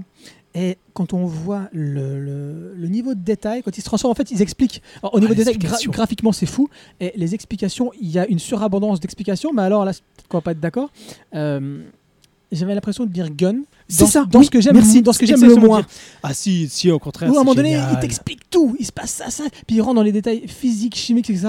Ben, moi, c'est moi, j'ai- exactement moi, j'ai pas envie de ça. Mais apparemment, ça plaît. Tu vois, il y en a qui s'appelaient. Moi, ça, moi c'est ce qui, c'est ce qui fait que Gun, je, je suis pas un gros fan de Gun parce qu'il y a trop, il y a trop, plein de petits astérix partout qui t'expliquent. Oui, alors en science, ça, ça veut dire ça. Il se passe ça, machin. Comme dans Ghost in the Shell aussi d'ailleurs. C'est pour ça ça que j'adore Gun. C'est pour ça que j'adore euh, la partie là, parce qu'elle est comme dans Gun, elle est, elle te fait, elle te fait comprendre ce que la physique, chimie, l'alchimie, le, le, le- Alchimie. la, quant- physique quantique, tout ça se réunit à un seul moment, et c'est waouh. Ouais, ouais, ouais, écoute, moi, c'est le genre de, de détail qui me fait sortir. Mais là, c'est tellement beau que, à la limite, je, à un moment donné, je lisais même plus les, les, les trucs qui n'expliquaient. J'en avais rien à faire. Je voulais voir comment c'était beau. Et euh, voilà, comme disaient les inconnus, euh, des images et c'est beau. Voilà, effectivement, c'était beau. Euh, incroyable. Euh, et puis, là, on voit un peu la sagesse de l'auteur quand même. Il n'y a pas de viol. Il n'y a pas de viol quand même dans, dans, dans, ce manga. Hein? Dans tous ces mangas, il faut savoir, chez Murien, il y a du viol. Euh, tous les traumatismes viennent d'un viol, chez, dans Berserk, dans Japan, dans Oro, Ore- Oro et Roden. voilà. Et Roden, il y a, il y, il y a toujours du viol, je sais pas ce que c'est. y C'est comme si c'était le- la, la soumission suprême. Je pense que ça l'est tout à fait. Mais bon, il avait il a tendance à en mettre tout le temps. Là, il n'y en a pas.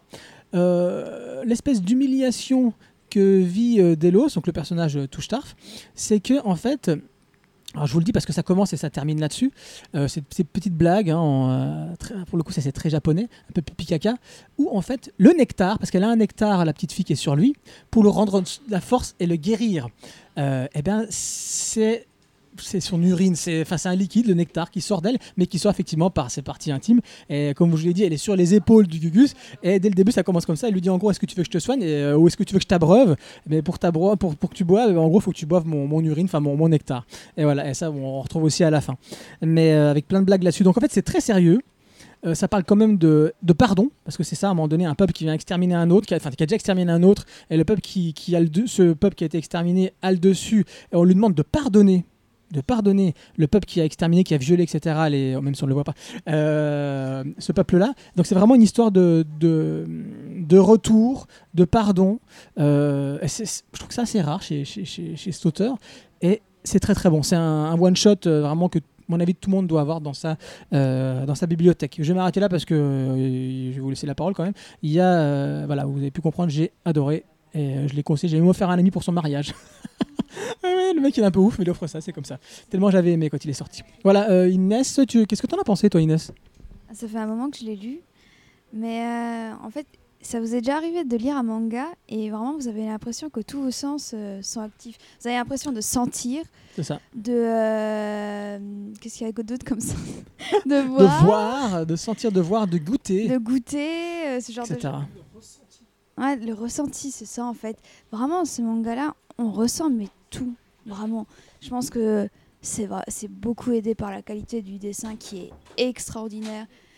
Il y en a certains qui peuvent ne pas aimer parce que c'est vraiment chargé, chargé, Ah, c'est chargé, hein, en termes de chargé, détails, hein. extrêmement détaillés. Pourtant, j'aime pas ce dessin. Bizarrement, je n'aime pas ce type de détail. Il n'y a que chez Miura que j'aime beaucoup, ce que j'aime le dessin euh, détaillé, chargé comme ça. D'habitude, je n'aime pas. Je n'aime pas ce genre de Ouais, dessin. moi non plus, d'ha- d'habitude, j'aime pas, mais c'est chargé, mais en même temps, c'est un peu contrebalancé avec euh, la petite fille qui fait assez, euh, qui est assez toute blanche, donc euh, Très éthéré, oui. Mm. très éthéré, vraiment quelque chose comme ça. Donc euh, vraiment, c'est c'est un manga vraiment incroyable, terriblement efficace en fait aussi.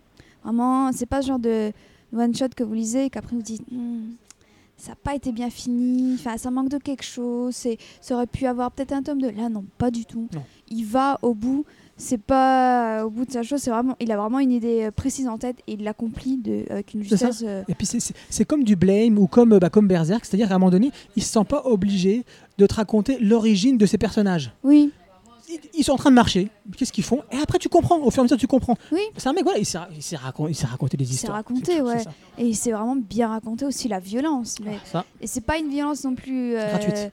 gratuite, c'est vraiment la violence entre euh, deux personnes qui s'affrontent. euh, Il y a un public autour et vraiment euh, les muscles sont saillants. Enfin voilà quoi. Ah, Inès, elle aimait les muscles saillants. Les mus- non mais les muscles sont saillants. Vraiment c'est c'est vraiment comme euh, merde j'ai oublié le mot. Ah, en, en Grèce antique, on faisait quoi là euh, De La lutte La lutte, ouais voilà, c'est la lutte quoi. C'est La lutte finale Ouais, c'est de la lutte, ah, la lutte, ils- voilà. Hein, c'est complètement de la lutte et c'est très bien retranscrit. C'est un, peu, euh, au cas où, si vous aimez euh, tout ce qui est catch, vraiment, Mmh. vous serez servi, je On va parler de muscleman quand même. Vas-y, c'est quoi Tu voulais parler de quoi? Et d'autres. euh, Il y a aussi. C'est très sérieux et à la fois teinté d'un humour très subtil. Bah, Enfin, voilà. pas, pas- Miura, toujours, hein, Mm. avec son Puck, le personnage préféré de, de Nico dans Berserk. C'est vra- c'est vraiment une sorte, c'est vraiment une sorte d'humour euh, très drôle. l'attraper, le, enfin, le mettre dans un, dans un presse-purée et appuyer dessus. Faire... Ça fait du jus de elfe, d'elfe, c'est pas mal. Ouais, et donc? C'est euh, vraiment, c'est aussi ponctué vraiment d'humour, euh, pas mal placé, pas là pour être là. Moi, je, non, moi je sais pas, j'ai beaucoup rigolé avec la fin, par exemple, euh, avec son nectar. Oh, vraiment, moi, j'ai trouvé ça drôle. hein. Quand après, elle, elle, elle rapetisse et tout, et elle devient un bébé à la fin. Ouais. Vraiment, c'est c'est vraiment un très bon manga, et c'est vrai que on Hein a de quoi le conseiller. Souvent, souvent tu as les gens qui rentrent, bah, souvent de notre âge, hein, euh, ah, pas Inès, hein, excuse-nous Inès. De- tu- on discute- Excuse-nous, on discute entre, entre, entre, entre hommes matures. Euh, euh, non, c'est- voilà, quand tu as, 30, voilà, un peu plus. Euh, c'est vrai, des fois, tu veux une lecture qui est courte, mais intense. Ouais, attends. Et là, tu vas partir, tu vas partir, tu vas partir. Voilà, je pense que tu peux le conseiller. Souvent, souvent toi, Nico, je sais que tu conseilles Hôtel de, ouais, de Boichi. Euh, Celui-là, je pense que tu le, tu dois le conseiller aussi. Voilà, bien évidemment. Et euh, c'est lequel tu conseilles aussi souvent Le mec de Green. De quoi? Hideout. Hideout. Voilà, cherchez le terme. ah oui, je l'ai lu celui-là. Il est Voilà. euh, fou. Parmi les, les- les très bons one-shots. Mais c'est vrai que voilà, des one-shots au format manga comme ça, euh, il y en a pas, il y en a pas énormément. On trouve en- chez Pia Graphics, etc. Genre des trucs un peu one-shot. Mais c'est vrai qu'en format manga petit, on a, on a un peu de mal à en trouver. Ouais, Et- c'est ça. et de qualité. Parce que les, les récits courts, les japonais, ils sont pas. ils sont pas ouf. hein. Là, Hmm, là on trouve. que- Donc, bah, écoutez, on est unanime hein, sur. euh. Ah, Nico, Nico, excuse-nous. Attends, il y a Kino aussi qui veut parler là. Je pense qu'il est pas très, euh, pas très fan. Alors, Kino, je pense qu'il aurait adoré. Mais moi, alors, justement, j'ai adoré, mais j'ai un énorme problème avec ce manga. Il a un énorme, énorme, énorme défaut. Il a un défaut extraordinaire. Comme je l'ai dit, c'est un mythe. Il est basé sur la revisitation du mythe d'Héraclès face aux titans. Il est basé sur, cette grande guerre qu'on peut avoir. Et encore une fois, imaginez, vous prenez... euh, comment je ça? Prenez un maître. Vous dites que le début de ce maître, c'est l'histoire de ce personnage qui va naître, qui va rencontrer cette jeune fille, qui va va lui demander de l'aider à combattre les géants. Et vous avez la, le fin de ce maître qui est, eh ben, est-ce qu'ils ont réussi ou pas, mais ou est-ce qu'il est mort ou pas, mais voilà, il y a le, pour ceux qui connaissent le mythe d'Héraclès, vous aurez votre réponse. Et vous avez cette fin-là. Et ben, sur ce maître, vous coupez à peu près, à peu près un demi-millimètre quelque part vers le milieu, et vous dites, eh ben c'est ça Gigantomachia. Le problème de ce manga, c'est qu'on vous montre un morceau d'une histoire qui est tout simplement une odyssée, une aventure, une épopée.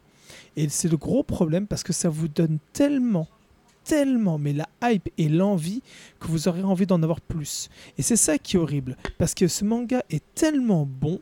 En soi, en un seul tome, il vous euh, cale dans, votre appétit du manga incroyablement. Et quand vous avez fini, ben, moi par exemple, je me suis dit, j'en aurais voulu un peu plus. J'aurais Ouais. voulu la rencontre avec la fille. J'aurais voulu savoir si euh, pour les autres géants. Mais après, encore une fois, si on, prend le, si on le cale sur le mythe d'Héraclès, ok, j'ai ma fin, je sais comment ça finit, je sais ce que c'est. Mais c'est incroyable. Et c'est- pour moi, c'est ça qui, me, qui, qui m'avait tué à l'époque, c'est me dire, mais, mais c'est horrible. Il y a, y tout, un, il y a tout un Voilà. univers à. Tu, tu nous tues, tu nous mets juste ça, et on, tu- dans un monde qui, qui, qui- qui ferait. Tu t'écartes les bras, tu dis ça serait ça l'univers, et tu, tu, tu, tu touches à peine tes doigts en avant, tu dis c'est ça que tu me donnes. Ouais, et c'est ça. qui est fou. C'est pour ça que ce manga a ce gros défaut qu'il est extraordinaire. Il est très bien maîtrisé, il est très bon, et c'est ça son défaut. C'est qu'il te donne tellement envie que le- la problématique, elle est que tu en voudrais plus. Ouais, Parce qu'il est bon. Et c'est ça son souci. Et c'est un bon souci, tu me diras. Mais en même temps, euh, trouver ce genre de défaut, c'est rare. Mais lui, il le possède. Parce que Miro est très fort là-dessus. Il a vraiment ce, ce- ce don. Et, et là-dedans, le problème, il est là, c'est que tu en voudrais plus. Parce que Mhm. c'est tellement bon que tu en voudrais plus. Ouais, c'est exactement ça. C'est, euh, tu sens que c'est pas un univers. C'est un univers qui peut être étendu, mais vraiment Ah oui, très oui, très large. Vraiment, c'est pas c'est pas l'univers en mode qu'on a créé juste pour le one shot. T'as vraiment l'impression qu'il y avait quand même pas mal de réflexions derrière. Limite, Ah, peut-être euh, une fois qu'il aura fini Berserk, peut-être. Non, il est en pause d'ailleurs, hein, Berserk encore, vous le savez, hein, il est en pause. Il va, il va reprendre. Alors d'ailleurs, est-ce que c'est pourquoi il est en pause? Non, dis-moi. Alors, je n'ai plus le nom du, du jeu, mais c'est à cause de ça. En fait, à la fin, après avoir terminé justement le tome 39, avoir, après avoir terminé le dessin animé, avoir, euh, le- les films, le, le jeu vidéo et tout ce qu'il avait comme projet, il s'est dit, eh ben, je vais me mettre en pause. Alors tu dis, ah ouais, c'est parce que tu as beaucoup bossé. Bah en fait non pas du tout. Là il y a un jeu qui sort, j'adore ce jeu et à chaque fois qu'il sort, je me mets en pause pour le jouer. Donc ce mec se met en pause le temps de jouer à son jeu. Il y a un jeu qui joue, je ne me rappelle plus le nom, je vous le trouverai pour la prochaine fois. Et à chaque fois qu'il sort, c'est pas la première fois, et dès que ça sort, il se met à fond dedans et il joue, il joue, jusqu'au moment où il a un peu droppé le jeu et il se dit, allez, maintenant je peux me remettre au travail. Mais c'est son truc, c'est il se dit, je taffe tellement que je peux me prendre un moment et j'emmerde le peuple et je le fais. Et personne ne lui dit quoi que ce soit. Et heureusement, parce que le premier qui veut dire, oh, mais mec, euh, non, mais va travailler. Je pense que le mec, il se fait pendre par les pieds par la communauté autour de lui. Oh, franchement, ce genre d'excuses, on peut pardonner. hein. Ah, Inès, Inès, Inès, euh, Nico, il est pas content. Pardonner Tu sais que c'est ce qu'on a sorti à l'auteur de Hunter x Hunter quand même. Le mec, il, il a pas pris de vacances en 8 ans. Il fait des dépressions. Le mec qui travaille comme Ouais, c'est pas ouais, permis. ouais, ouais. Il, a, il a fait un divorce, il est en dépression, il a fait un dé- séjour à l'hôpital et compagnie. Le gars, il se prend deux semaines de vacances. Au bout de deux semaines de vacances, avec une photo de lui, on lui dit Non, mais au lieu de glander à jouer à Dragon Quest 8, va travailler. Euh, non, mais s'il te plaît, non, quoi. Le mec, il a fait OK. Il a fait un cycle, il- enfin, il a commencé un volume, il a amené le truc. il fait, Vous voyez ça? Vous l'aimez Vous trouvez ça extraordinaire? Tout le monde fait Oh putain, c'est génial Ok, bah, c'est le dernier que vous allez avoir avant longtemps. Et il s'est barré.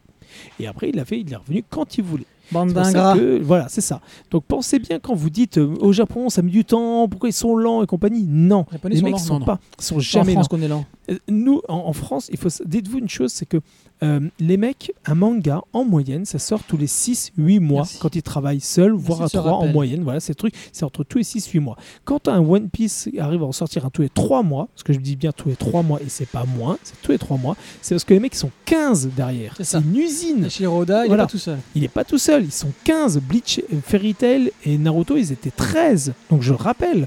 Donc euh, dites-vous encore que c'est énorme. machine de Vous guerre. imaginez la machine de guerre Voilà, c'est exactement ça. C'est une usine à gaz, le truc.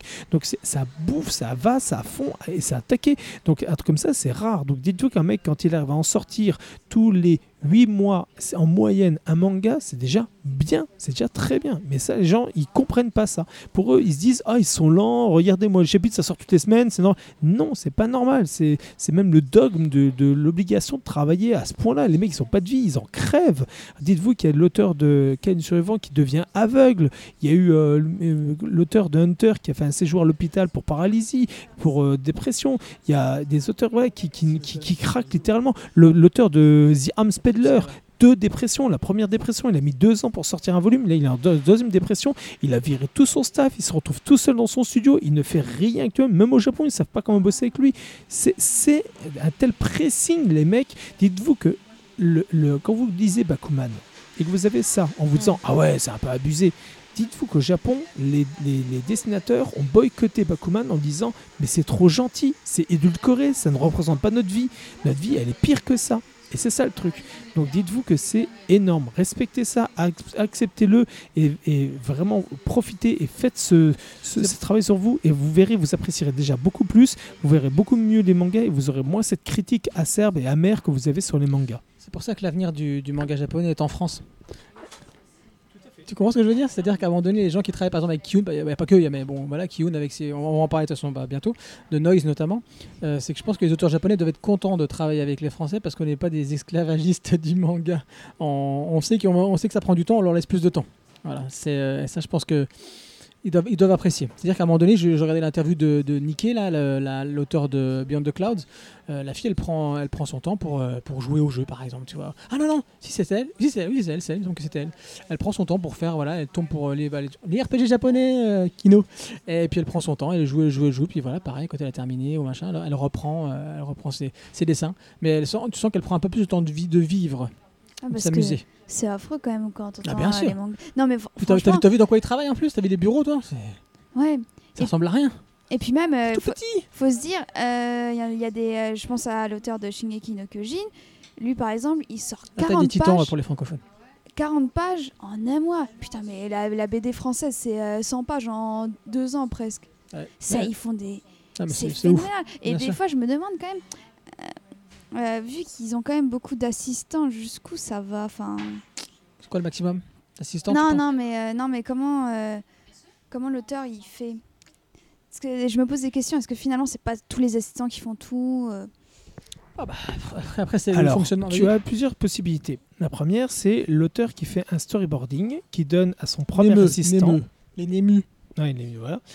qui, donne donc ensuite à, à le storyboarding à son premier assistant, le, le, le- le- qui va qui va commencer à mettre en page et à mettre les écritures. Ensuite, tu vas avoir chaque personne qui sont spécialisés dans ce domaine, ceux qui sont spécialisés dans le décor, ceux dans les animaux, dans les vêtements, dans les visages, Mhm. dans l'ancrage, dans le clinage, dans les répara- dans les dans la récupération de planches, parce que des fois ils sont abîmés.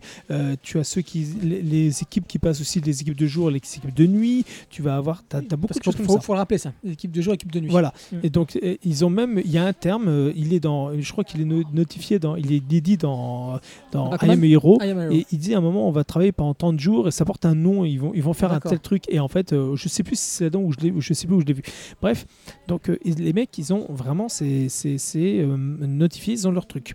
Ensuite tu as l'auteur qui passe derrière qui va te dire la planche là elle est bien ou pas ou il va faire un correctif il va donner son avis lui va aussi travailler sur deux trois planches deux trois de petits détails ou il va partir sur l'écriture. Par exemple Oda lui il travaille avec son studio lui il donne les, storyboarding parties à faire et lui s'occupe du reste avec euh, la création pendant 11 mois. Le 12e mois, il arrête de dessiner, il ne fait plus rien et il ne fait que de l'écriture.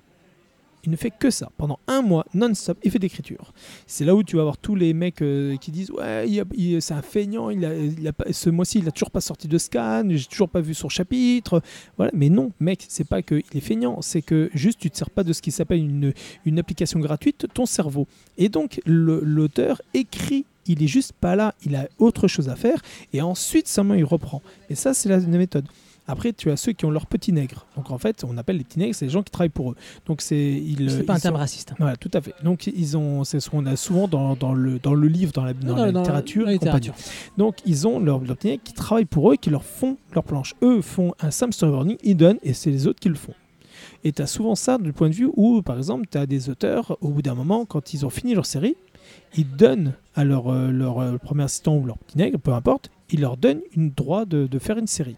Par exemple, pour Naruto, l'auteur, il a travaillé avec son premier assistant depuis le début. Et quand il a fait Boruto, ben, il l'a laissé à son premier assistant. C'est ça. C'est son premier assistant qui fait Boruto. Et de plus en plus, on va avoir ça. Par exemple, il y a plein Dragon de Ball séries. Super? Dragon Ball Super, Toyotaro, mais ça c'est autre chose. Toyotaro, il avait travaillé sur autre chose. Donc ça c'est un autre débat. Mais il va avoir La d'autres mangas. la même. Je ne peux pas, voilà, c'est ça. Mais je ne peux pas vous le dire pour l'instant parce que c'est, je ne peux, j'ai pas le temps de vous en parler.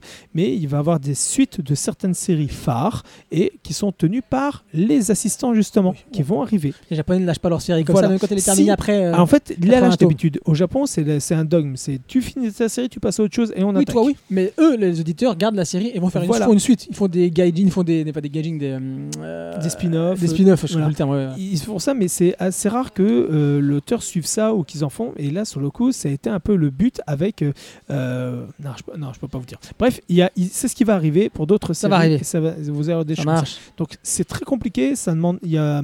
C'est, c'est souvent, très souvent, l'auteur qui est à fond dans son truc et il y a ses autres à côté qui lui, qui lui, qui lui mâchent tout le travail pour qu'il aille le plus vite possible. Parce que c'est lui qui a l'idée, mais le problème, c'est qu'il n'a pas le temps de tout faire.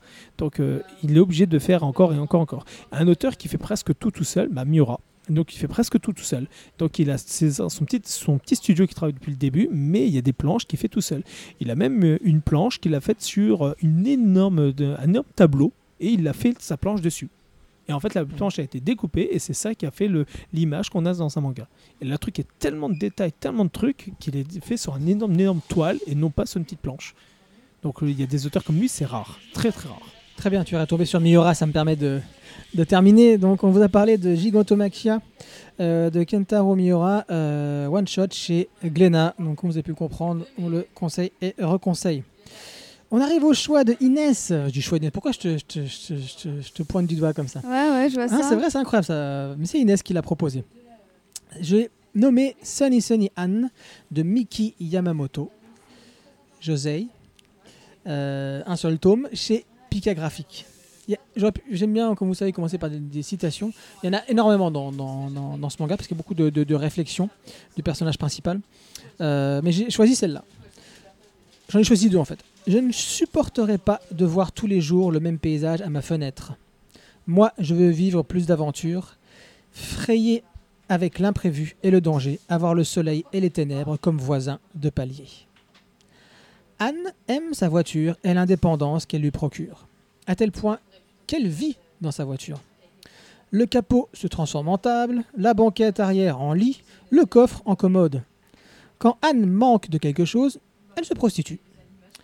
Elle semble disposer de ses clients comme bon lui semble. D'ailleurs, ça commence comme ça, elle en chassant d'un coup de pied, et puis bref, régulièrement, ah, elle se prostitue quand elle vraiment, elle, euh, elle, a le besoin, quand elle le décide. Jusqu'au jour où une bande de jeunes ne l'entendent pas, ne l'entend pas ainsi. Et qu'est-ce qu'ils font? Bah, Ils la violent. Mais Anne, certes, se laisse violer, hein, enfin, elle, se laisse elle est violée, hein, c'est pour dire se laisser violer, c'est un peu ridicule, mais elle va se venger tout de suite. Elle va les enfermer dans sa voiture et les brûler vivants, les cocos. C'est alors que Anne est obligée de prendre la route. Donc elle prend une autre voiture et elle va prendre la route. Et c'est alors que commence ce road manga. Et elle va rencontrer divers personnages hauts en couleur qui, ont, qui sont souvent dans des situations de crise. Et là, on se transforme en. Comment dire Anne se transforme alors euh, plus en actrice, mais en spectatrice de, de, du désespoir de ces personnages. Donc ce manga a une grosse, grosse renommée. C'est un, titre, un, manga, d'après ce que j'ai pu euh, glaner à ici et là. Euh, il est très apprécié au Japon, notamment dans le, cas de- dans le domaine du cinéma. Il est sorti en 2012 au Japon. Et euh, en- bah, il n'y a pas longtemps, en France, hein, 2017-2018. Donc euh, c'est- tout récent chez nous. Euh, Inès, je te laisse en parler ou tu veux que. Vas-y, vas-y, Inès. Ah. Parce que je sais que tu préfères parler en deuxième, toi, des œuvres que tu, que tu choisis. Alors, quand, on re- quand on ouvre le manga, on est face à un style graphique qu'on n'a jamais vu. Euh, Oui, ou qu'on a, qu'on a, on pense pas à un manga, on pense plus à de la, à de la, de la ouais, de la franco-belge. BD, ouais, Ouais, c'est c'est voilà. exactement ça. Vraiment, c'est. euh, je pense que c'est une sorte de petite bombe comme ça de, man- de manga que euh, on ne peut pas retrouver ailleurs, mais plus euh, du côté de chez nous. Mhm, tout à fait. Et vraiment, c'est c'est très, très appréciable, moi, je trouve, d'avoir ce type de, ce type, ce type de dessin, mais avec euh, écrit par une japonaise, quoi. Enfin, ça fait sa, ça fait sa, sa petite différence.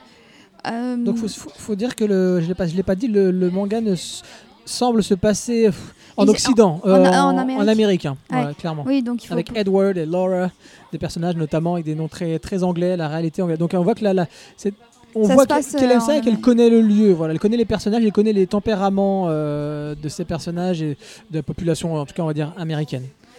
D'ailleurs, c'est, euh, je pense que vu que c'est en Amérique, euh, elle a pu s'offrir quelques libertés quant à la, la narration, je pense. Euh, C'est, euh, un peu, c'est une histoire qu'on pourrait pas retrouver vraiment euh, au Japon, je trouve. J'ai Non, non, non, des femmes comme ça, euh, voilà, pas trop, pas, pas, pas comment, On peut en retrouver chez Kyoko Okazaki, mais euh, pas, c'est pas pareil non plus. Rien qu'au niveau euh, de la voiture, un road manga, moi, je n'ai, j'en ai pas spécialement trouvé.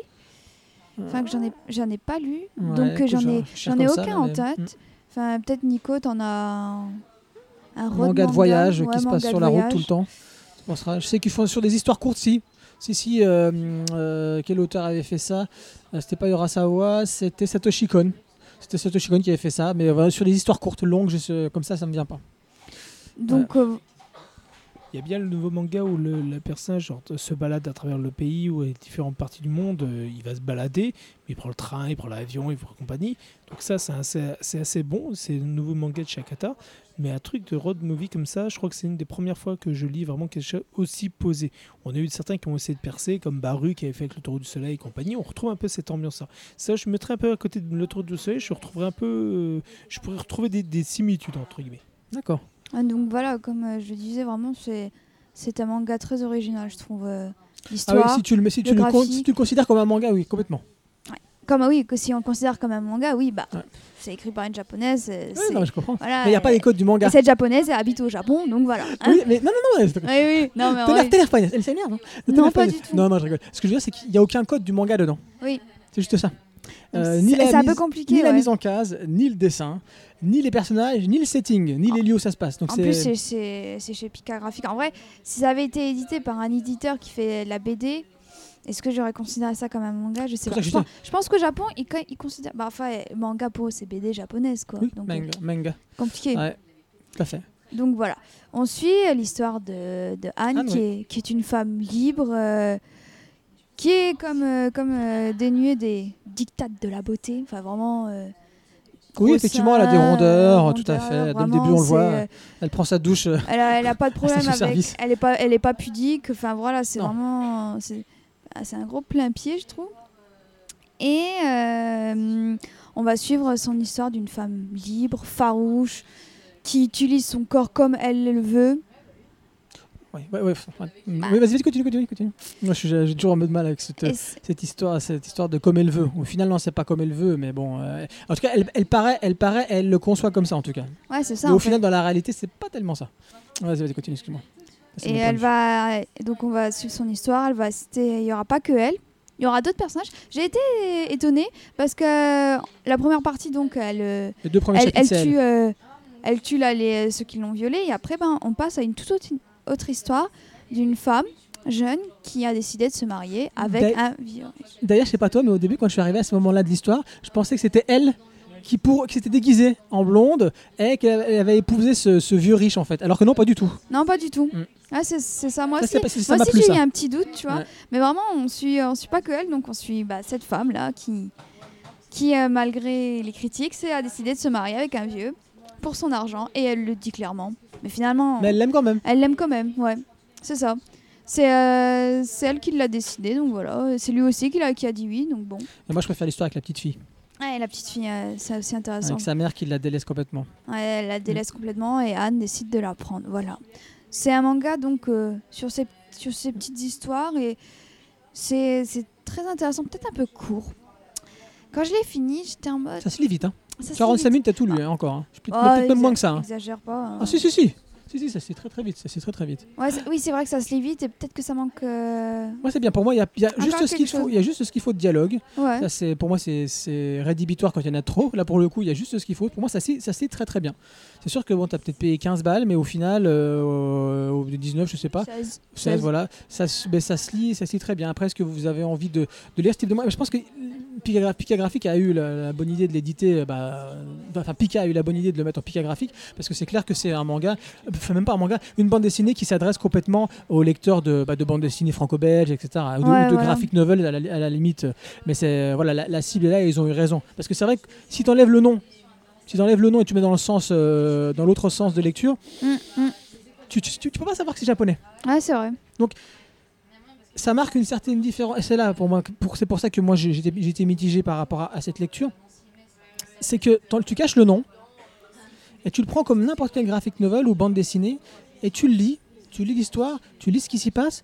Au final, c'est pas plus original que ça. C'est original dans le contexte japonais. Ouais, c'est ça. Je suis d'accord. Mais après, l'histoire de cette femme soi-disant libre, euh, on en a eu je sais pas combien. Il y a une tradition de ce genre de femmes, tu vois, qui, qui euh, euh, comment dire, disposent de leur corps ou le, font disposer aux gens comme ils l'entendent, qui gagnent leur vie comme elles le veulent et puis qui sont libres ou qui sont seuls, appelons ça comme on veut, et qui après voilà, décident un petit peu, et se laissent porter au gré du vent. Il y a- pas mal d'histoires dans, dans ce sens-là. On pense, on pense à, je veux dire, c'est et Lula, mais enfin, il y, y a une tradition de, de films comme ça aux États-Unis qui existe depuis longtemps euh, euh, dans la littérature. en- en- des, Bovary, ce genre de choses. Donc, Oh, si, non, si non, tu veux, non, non, non, Ça- pas du tout. Ça, s'in- ça s'ins- ça s'inscrit dans, dans, dans une certaine tradition euh, de la femme occidentale. C'est pour ça que voilà, Ouais. au Japon, ça change. En France, j'avais déjà lu, genre- enfin, déjà lu ou vu ce genre de, d'histoire. Oui, c'est pour ça que ça m'a pas transporté plus que ça. c'est pour ça qu'il faut quand même un peu se poser dans le contexte. euh, si on était un, japonais ou une japonaise qui lisait ce manga-là. Enfin, Nico J'ai juste l'impression d'avoir, quand tu dis tu payes 15 balles pour lire ça, mais en fait, moi j'ai l'impression d'aller au cinéma. Je l'ai payé pour aller voir comme un film au cinéma. Tu vas et tu vas un film au cinéma. Et si on te dit pas que c'est japonais, ben, et en plus, euh, tu, tu déjà tu le vois pas forcément. Et en plus, sur le coup, comme tu dis, ça, ça se passe aux États-Unis, quoi. Ça se pourrait, ou moins, ça pourrait, ou ça se passe. au- C'est vrai qu'au nom, tu il y a toujours ce petit truc, mais ouais, ça se passe pas du tout au Japon, ça se passe pas du tout avec les codes japonais, donc c'est pour ça que c'est pas du tout ce truc. Donc quand tu vois ça, t'as l'impression que tu aurais de la BD. Moi, j'aurais dit ouais, pas de problème. Et comme tu le dis, c'est pour ça que je te confonds, je l'ai, mis par rapport à, Baru, auteur français avec le taureau du soleil dans cette ambiance-là. Et en même temps, voilà, c'est vrai que euh, si on met pas le nom, on pourrait jamais savoir que c'est japonais. On peut pas. On, peut pas. Il n'y a pas de ce- ce- cette pensée ou cette manière de faire à la japonaise habituelle qu'on a. Il n'y a pas. À part si, à la limite, enfin, si on a lu les, du coup les Kyoko Okazaki, vu qu'elle le dit elle-même, comme quoi euh, c'était son inspiration. Tout à fait, elle le dit, ouais. Mm. Voilà, donc euh, là on C'est pour ça qu'il y avait un lien euh, quand tu as, cité en Helter Skelter en, en lecture en cours. Je me dis, ah bah tiens, il y, a un- il y a un vrai lien avec, euh, Ouais, ouais. avec Sony Sony Anne. C'est un, un peu dommage qu'il n'y ait, ait pas plus édité en France, peut-être. Sur, sur ce genre femme libre, je sais. Enfin, ça, ça, je l'avais déjà dit, mais franchement, ça commence à, à un peu saouler. Enfin voilà, quoi. Et je pense qu'il y a quand même pas mal de mangas euh, au Japon qui attendent d'être édités dans ce, ce genre de style. Où il y en a pas mal qui ont eu une influence de Kyo- Mais- Kyoko Okazaki, vu que c'est elle qui a un peu tout créé dans, dans ce genre-là. Mhm, mhm. Moi, j'attends un peu moi- plus. Moi, je, je suis d- je suis d'accord avec toi, mais alors, attention, Kino sort de ce corps. Mais comme, euh, comme Kino le pourrait le dire par rapport à, à- au global manga, donc enfin, surtout au manga français, qui font un peu trop euh, Japon et qui vont toujours te parler des RPG japonais euh, comme source euh, ou comme inspiration, et qui au final vont essayer de faire comme. Là, tu vois, je pense que là, tu lis une œuvre, c'est dans le sens inverse, c'est-à-dire c'est une japonaise qui veut faire comme une occidentale. Et moi, c'est ce qui m'a, c'est ce qui m'a dérangé dans cette lecture. hein. C'est pas mauvais, loin de là, hein, c'est très bien exécuté, mais dans notre tradition littéraire ou comme je dis cinématographique, il y a des choses qui sont mieux que ça sur le même sujet. C'est, Ouais. juste ça. Ouais, tu vois, c'est juste ça. vrai. Après, non, c'est loin d'être inintéressant. Ouais, c'est vrai. Bah, Moi, je me suis, j'ai lu le manga en me posant comme contexte. euh, Tu vois, sur un, un auteur un peu dans, dans- dans- dans, euh, un auteur qu'on a qui était très mis en avant en France, coréen euh, de cinéma, pardon, c'était Kim Ki-duk, Kim Ki-da, on prononce bon, Kim Ki-duk en français, je sais pas pourquoi. Euh, c'est vrai que lui, c'était un, un- un- un- comment dirais-je, vraiment mis en avant comme un auteur avec des, des plans, euh, des cadres fixes, ça prend son temps. Mais lui, si tu veux, il te, que ce soit avec l'île nue ou que ce soit avec les locataires, il te faisait découvrir la Corée et te montrait des images et des choses que tu n'avais pas l'habitude de voir et des ressentis que tu n'avais pas l'habitude de ressentir ici en France. Ça, c'était intéressant parce qu'il apportait vraiment quelque chose au film d'auteur tel que les Français peuvent le concevoir. Alors que là, comme je te dis, voilà, c'est une auteur, mais euh, sa face, elle adopte trop les codes et les manières que bah, qu'on a déjà en, en- en France ou en Occident, et pour le coup, ça n'apporte pas grand-chose de nouveau. moi, je trouve que ça va. Il n'y a pas de touche japonaise. Voilà, si tu- Au-delà du contexte, ça, peut, là, ça aurait pu être aux États-Unis, mais avec une petite touche japonaise. Mais là, je ne trouve, je trouve rien euh, euh, Ah, mais c'est quand même. culturellement. C'est quand même- quand même compliqué de mettre une touche japonaise. À part s'il y a un japonais après euh, dans l'histoire. Pas obligatoirement. Non, non, c'est- moi, ça, ça peut être beaucoup plus subtil que ça. Ça peut être dans l'approche euh, des sentiments des personnages. Là, je trouve que c'est c'est très brut de, très brut de décroffrage, tu vois. Ça manque de la pudeur japonaise, si je peux parler. Excusez-moi, si c'est un, un gros mot maintenant, peut-être, mais de la pudeur japonaise, je trouve que ça en manque de dans, dans ce manga. En fait, en fait c'est aussi ça, moi, pour ça que j'ai mis, c'est qu'il n'y a pas la pudeur japonaise, il n'y a pas le regard japonais, il n'y a pas les, les sentiments qu'ont un japonais. Généralement, c'est ce que je, ce qui me fait souvent sortir de mes gonds et qui fait que je râle beaucoup quand je lis certains mangas qui se basent sur différents pays ou quand on fait des étrangers à la- comme la vision japonais, c'est qu'il leur fait faire des, les choses que font les japonais. Il leur fait euh, des, sentiments qu'ont les japonais. Mais un américain, un français, un sénégalais, un, cambodgien, un, un Israélien n'aura jamais les façons de penser d'un japonais. Et donc ça sert à rien de leur demander de faire ça. Et donc quand on voit des étrangers faits par les japonais, ils font toujours ce que font les japonais. Et là tu as envie de leur dire, mais ben non, non, euh, ils, ils feront jamais ça. Arrête de le faire faire ça, arrête de faire une courbette pareille, arrête de faire une réaction comme ça. Aucun Français ne fait ça. On ne pense pas comme ça. Non, on ne ferait pas ça. Et ben c'est ça. C'est pour ça que j'ai aimé moi Sony Sony, c'est Mm. parce que justement il n'y avait pas ce côté-là. On était vraiment dans ouais, le côté euh, occidental. C'est- pas ce que j'ai voulu dire. Je veux pas que les personnages occidentaux se comportent comme des japonais, parce que finalement, ça n'a aucun sens. Mm. C'est pas ce que je dis. Je parle d'approche. C'est-à-dire de, de regard, d'approche. C'est ça que je veux dire. C'est pas Ouais, du tout. euh, je veux pas qu'ils fassent, euh, comme tu dis, des courbettes ou qu'ils arrêtent pas de s'excuser tout le temps. Non, c'est pas ça que je suis en train de dire. C'est qu'à un moment donné, vraiment, le regard qu'elle porte sur ces personnages, j'aurais voulu que ce soit plus euh, dans la tradition japonaise. Juste ça. Ouais, mais c'est pour ça que des fois j'ai du mal avec certains mangas qui se passent en France ou en Occident. C'est il y a un côté trop japonais justement, comme euh, l'expliquait euh, Nico. Ça, ça, m'avait particulièrement touché avec euh, les deux Van Gogh que j'avais lu. C'était aussi un one shot et c'était, je trouvais vu comment c'était raconté, vu comment ils ont fait Van Gogh un mode. Après, on, peut avoir sa vision de Van Gogh.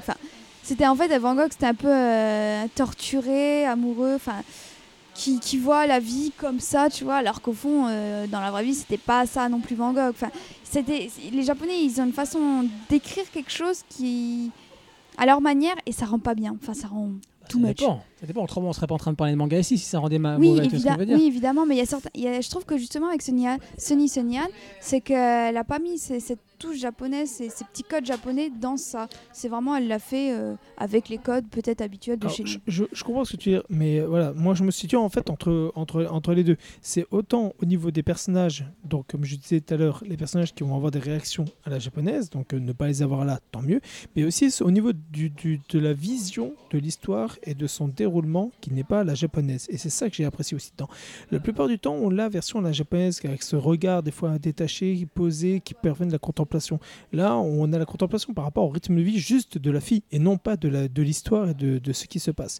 Et c'est pour ça que je suis en fait entre les deux de ce que vous dites et je te rejoins Stan complètement sur ce que tu dis et je suis tout à fait d'accord avec ce que tu dis Inès par rapport au personnage et au- à la vision qu'on peut avoir. C'est pour ça que Sony Sony, moi, ça- il m'a beaucoup, beaucoup, beaucoup, beaucoup marqué dans, euh, dans, dans, dans- dans cet esprit-là. C'est vraiment, voilà, on, on va voir un film, on va voir une situation, on va voir des choses qu'on n'aurait pas vues euh, de la même manière si on, ça se passait au Japon, entre guillemets. C'est ça. Ok, très bien. Donc c'était, euh, c'est bon, c'est terminé? Oui, Ouais. je pas. Donc Sunny Sunny Anne de, je reprends euh, Miki Yamamoto. Euh, Josei euh, en un seul tome chez Pika Graphic. Et nous terminons avec Noise de Tetsuya Tsutsui. Euh, attendez, je voulais, je voulais lire en introduction. Il est où mon tome? Il est où mon tome? Je voulais lire en introduction euh, l'interview de l'auteur à la fin qui explique un petit peu ce qu'il a, euh, bah, qu'il a, inspiré euh, pour écrire cette histoire. Parce qu'il faut ce qu'il faut savoir, ce Tsutsui, c'est que c'est un auteur qui est extrêmement concerné par euh, le Japon. Lui, ça lui fait peur, par exemple, de se dire que euh, d'ici quelques années, il y aura, il y aura plus, il y aura, étant donné que le Japon est un, est un peuple vieillissant, de dire que très bientôt il y aura plus de jeunes. Tu vois, ça, ça lui fait peur. Bref, dans toutes ces histoires, tous les mangas qu'il a pu faire avant, que ce soit Dodds Hunt, que ce soit, que ce soit Reset, que ce soit Manhole, que ce soit Poison City, enfin tout ça, Prophétie, pour euh, tout citer comme ça, euh, il y a toujours une conscience sociale chez cet auteur. Et on va retrouver ça aussi ici. Et le fait divers qui, lui, l'a interpellé, il le dit donc, c'est un, un fait divers euh, qui m'a en partie inspiré. C'est une histoire terrible qui s'est déroulée en mai 2016. Un fan d'une jeune chanteuse l'a harcelé puis poignardé à plusieurs reprises en pleine rue. Ah, je l'avais lu celle-là. Elle n'est pas morte, mais elle a souffert de sévères blessures au visage. Comme il n'y a pas eu meurtre, le criminel finira par sortir de prison. Quand j'y pense, ça me fait froid dans le dos. Comment le vivront ses futurs voisins Voilà. Donc après, il continue un petit peu, mais je m'arrête là. Euh, bah. C'est ce qui l'a inspiré dans Noise, et tout à fait, bah, on le retrouve complètement dans Noise. Parce que de quoi parle Noise? Eh ben, Ça nous parle du succès d'une figue à la base, comme on peut le voir sur, euh, sur, euh, sur ce manga. Mais quelle figue? C'est une figue qui a été créée ou génétiquement modifiée par Keita. Vous savez, comme ce qu'ils font avec les, les pastèques où ils les font en cube là-bas au Japon. Bah, il, a, il, a, il retravaillé la, petite figue pour qu'elle se développe bien euh, dans, le village, dans son petit village près de Nagoya, au Japon. Donc c'est le village de Shi- Shikari. Et c'est grâce à cette figue-là que le, le village va trouver sa place sur la carte du Japon. Elle va attirer médias et visiteurs. Parmi ces visiteurs, il y en a certains qu'on aurait préféré ne pas avoir, ne pas avoir vu ou avoir vu venir. Et c'est le cas de Mitsuo Suzuki qui débarque un jour et prétend chercher du travail.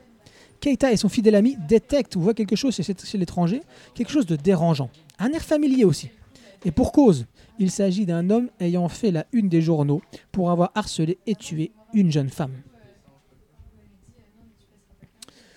Donc je rappelle que c'est un seinen, donc Noise est un seinen de création chez Kiun. Je rappelle aussi que Tetsuya Tsutsui, c'est le premier gros auteur, euh, pas au Japon, hein, parce que c'était un, indépendant, mais le premier gros auteur qu'ils ont mis en avant chez Kiun à, leur- début, avec Dodds Hunt, espèce de Fight Club comme ça, revisité. Euh, et donc ils le suivent depuis, bah, de- depuis, depuis tout le temps. hein, le depuis tout le temps, ils le soutiennent depuis tout le temps. Euh, c'est pas la première œuvre originale qu'ils ont pu faire avec. hein, euh, ils avaient fait Prophétie.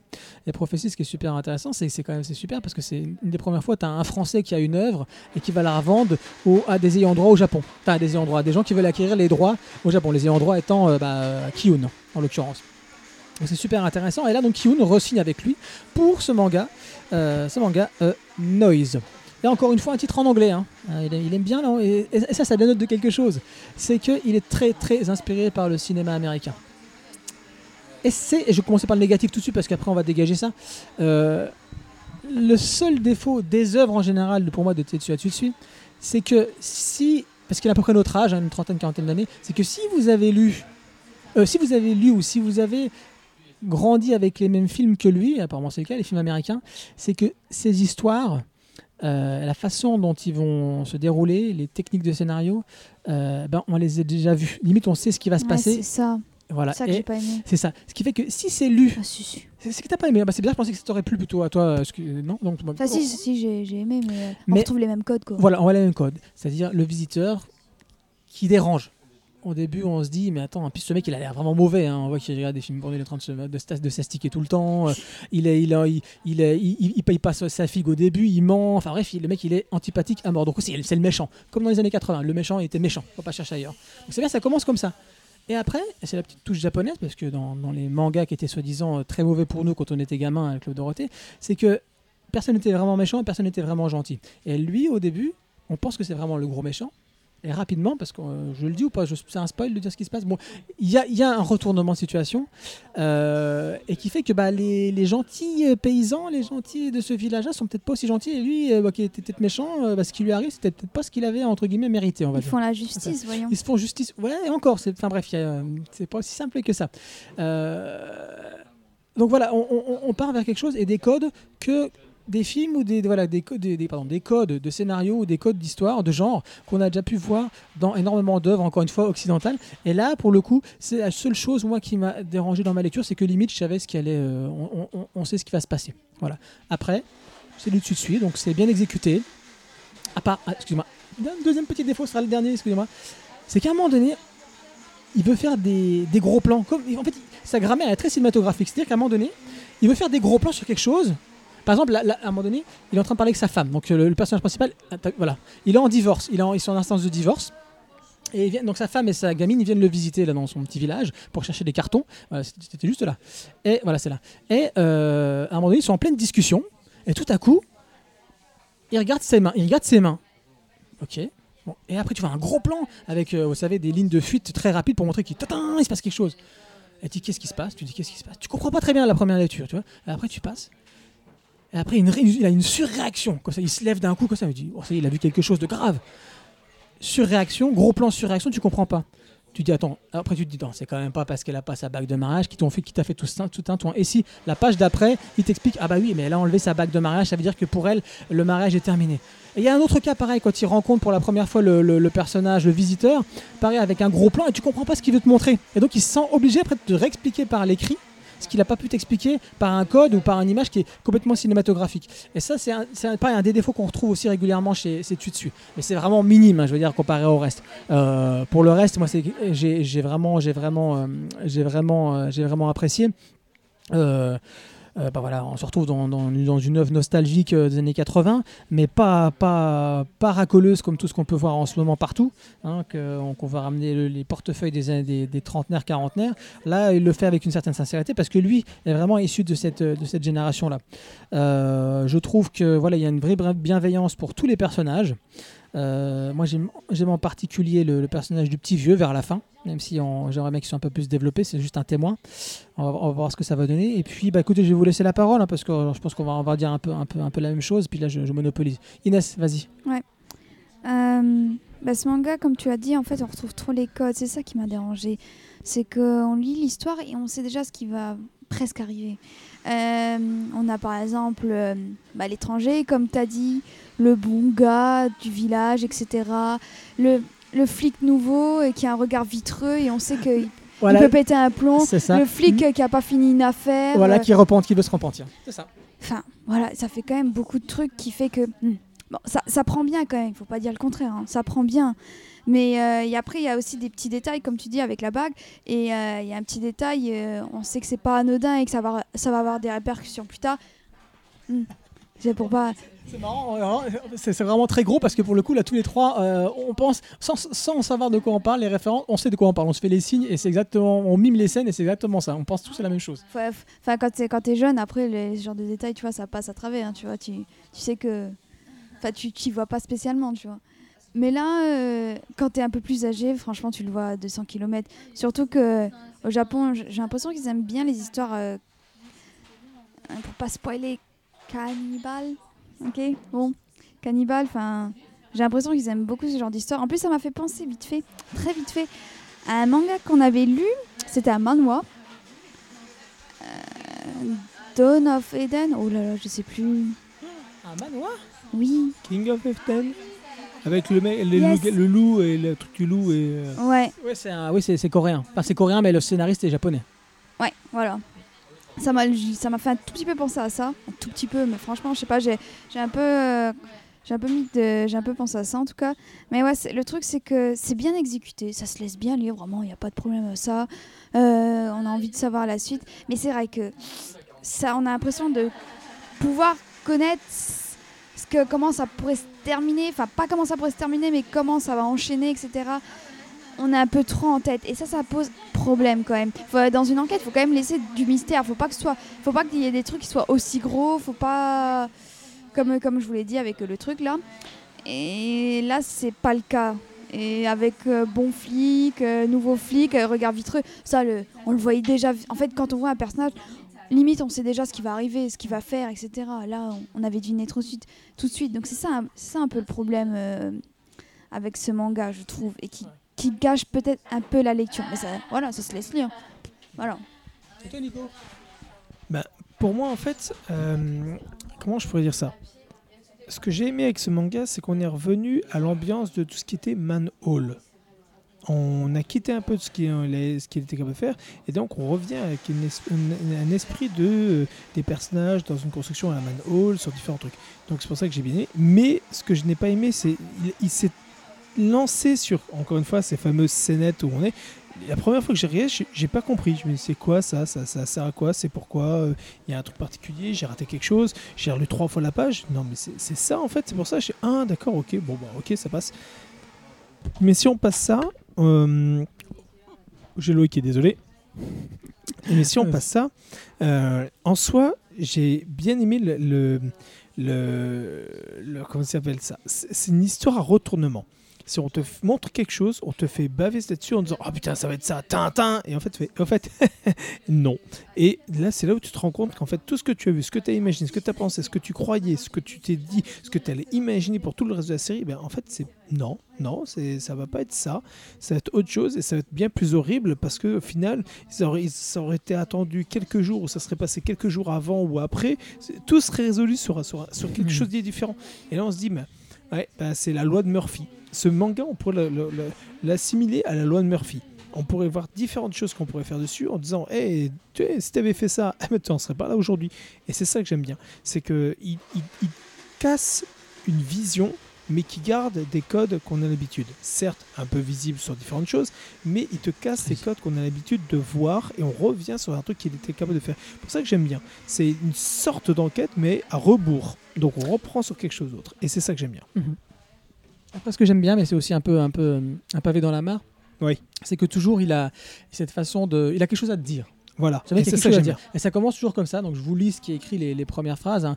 Malheureusement, ça commence comme ça. hein. Malheureusement, ce genre de personnes existe. Des gens qui volent, mentent et tuent tous ceux qui se mettent en travers de leur route, sans le moindre état d'âme.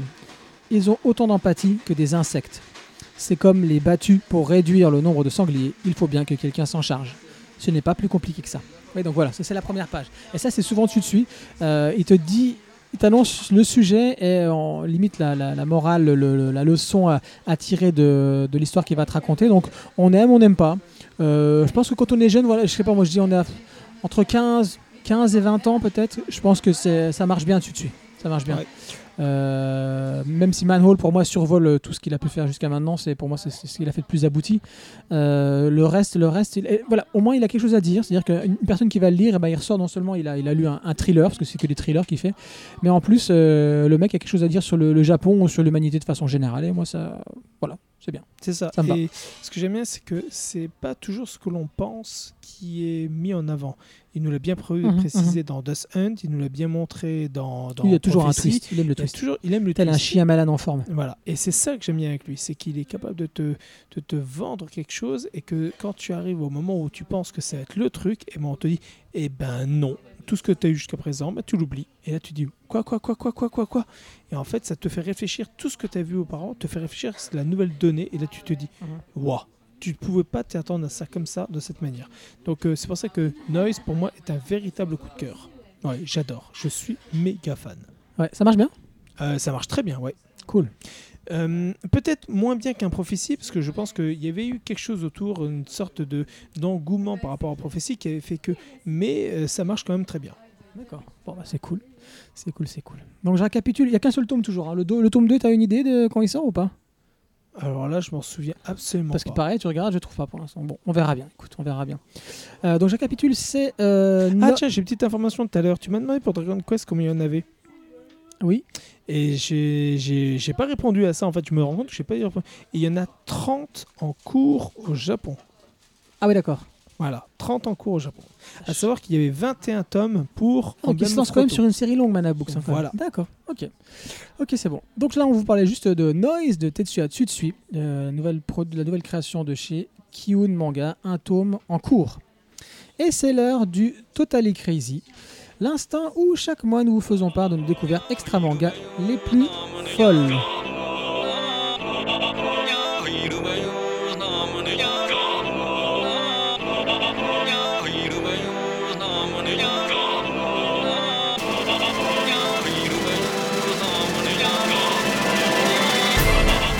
On va commencer par Inès.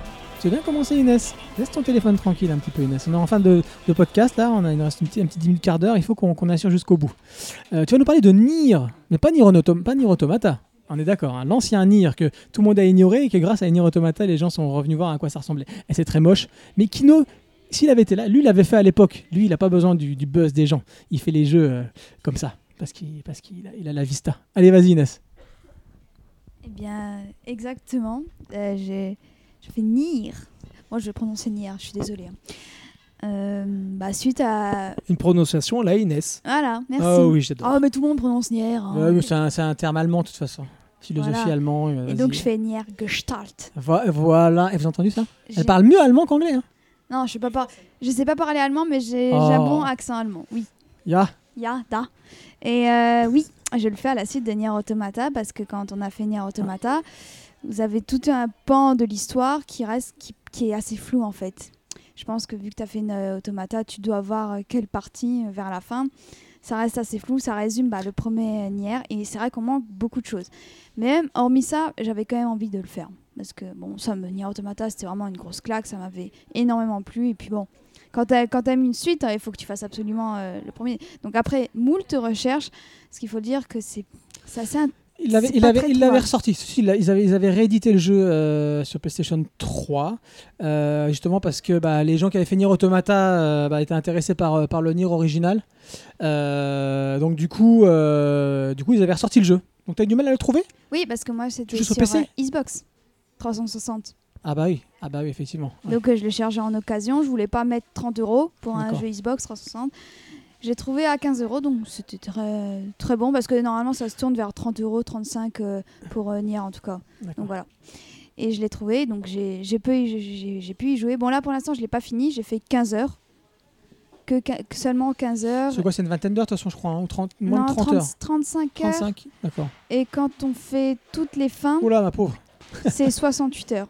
Faut y aller. Bah, j'avais fait, précis, 68 j'avais heures. fait toutes les fins dans Nier Automata. Oui, A, bah bien sûr, D, t'es E, obligé, t'es obligé, obligé. Autrement, tu passes à côté de, de l'intérêt de Nier Automata très clairement. hein. Bah justement, t'avais fait la fin Y, celle avec Emile. Euh, on en reparlera après parce qu'on va pas spoiler. Il y a quand même un gros, un gros choix final euh, qui, t'est- demandé, et, euh, qui est incroyable, mais en termes de signification, est-ce que ça veut dire où un, un peu où tu brises le quatrième mur, comme un Kojima, tu vois Mais bon, on va peut-être pas le dire parce que ça va spoiler tout le jeu. Je sais pas si Oui, tu pensais à ça. oui. Non, non, je parlais, je parlais d'une autre fin. Tu sais, parce que t'as A, B, C, D, E pour Ouais. Nier Automata. Ouais. Et après, t'as F, G, H, N. Tu as toutes les lettres de l'alphabet jusqu'à Z. Et ça, c'est des, des fins. J'en ai, fait fait quelques-unes, mais je les ai pas toutes faites. En tout cas, je les avais toutes faites. J'ai fait 70 heures. Donc, euh, je pense que pour ça. non, j'ai euh, pas fait 70 heures. ah, moi aussi, j'avais fait 70 heures. Donc, Non, je pense que pour euh, Nier, ça va être aussi 70 heures. C'était bon vieux temps, ça, hein t'en souviens? C'était le bon vieux temps quand tu faisais 70 heures. Ouais, vas-y, Inès, continue. Ah, et quand on se met à un jeu, euh, voilà. 70 heures, c'est le minimum que je peux encore accepter sur un jeu. En dessous de 70 heures, pour moi, c'est pas un jeu. C'est c'est un passe-temps ou c'est c'est, euh, c'est- c'est une pause. Et c'est c'est pas Ouais. pareil parce qu'il y a des jeux, c'est quand c'est des RPG, bah c'est- Nier c'est un RPG forcément, tu vas passer beaucoup plus de temps, t'as des t'as des sous-quêtes, mais quand c'est un, quand c'est un jeu où euh, c'est euh, en couloir, enfin euh, t'as pas t'as pas des petits trucs à faire à côté, tu suis une histoire comme euh, The Last of Us, Bah, et pourtant c'est un très bon jeu. Oui, non, mais je suis désolé. euh, Final Fantasy X, qui était un jeu couloir, qui est mon préféré. Je sais que tu détestes, toi, Nico. Je crois que t'aimes pas trop. Final Fantasy X, ça reste mon, mon Final Fantasy préféré. C'était un couloir. Et t'en avais pour au moins 60 heures. 100 heures si t'allais battre les, les- tous les boss annexes, etc.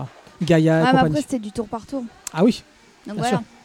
C'est euh, tu marches, euh, tu fais un pas, bah, hop t'as euh, t'as un ennemi, tu fais un autre pas, hop t'as un autre ennemi. c'était de l'aléatoire. C'était de l'aléatoire. Euh, C'est normal, de- c'est normal que ça bouffe du temps, mais quand euh, t'as des jeux, tu suis une histoire et voilà, ça. euh, Tu suis vingt- l'histoire aussi 20 là, mais je vois ce que tu veux dire. Il n'y a pas de combat aléatoire. Voilà, quand t'as fait. Nier 20 heures, Automata, voilà. tu choisis de, de battre contre qui tu veux, et puis c'est de, la- c'est de l'action. C'est de l'action RPG. Ouais, tu combats quand tu veux ou si tu veux. Et voilà, Exactement. t'as pas. Bah, dans Nier aussi, du coup. Bah donc, J'aime pas juste finalement Final Fantasy 13, c'est c'est celui que tu parlais. Le 6 10 Ah, le 10, très moyen, mais reste potable à côté du 13. Altra, c'est celui qui est le plus détesté en final. hein. Ouais, bah, moi finalement, au final, finalement, finalement, je me demande si c'est pas le 15 pour moi. Enfin bon, bref, c'est un autre débat. Bon, il était bien le 15. Oh, arrête, Bon, vas-y. bref. des beaux gosses pour les filles, elles aiment, et nous, on n'aime pas forcément. Ça veut rien dire, Non, ça. pas que ça. pas Oh que ça. non. Vas-y, vas-y, Inès, parle, parle de Bref, Nier. Nier, je ne me suis rien spoilé. Et euh, quand j'ai commencé, bah, j'étais en mode Ah ouais, ça fait. C'est très médiéval. hein. Et je, je pensais pas. Voilà. Quand on voit la jaquette, on pense pas non plus que c'est un truc euh, médiéval.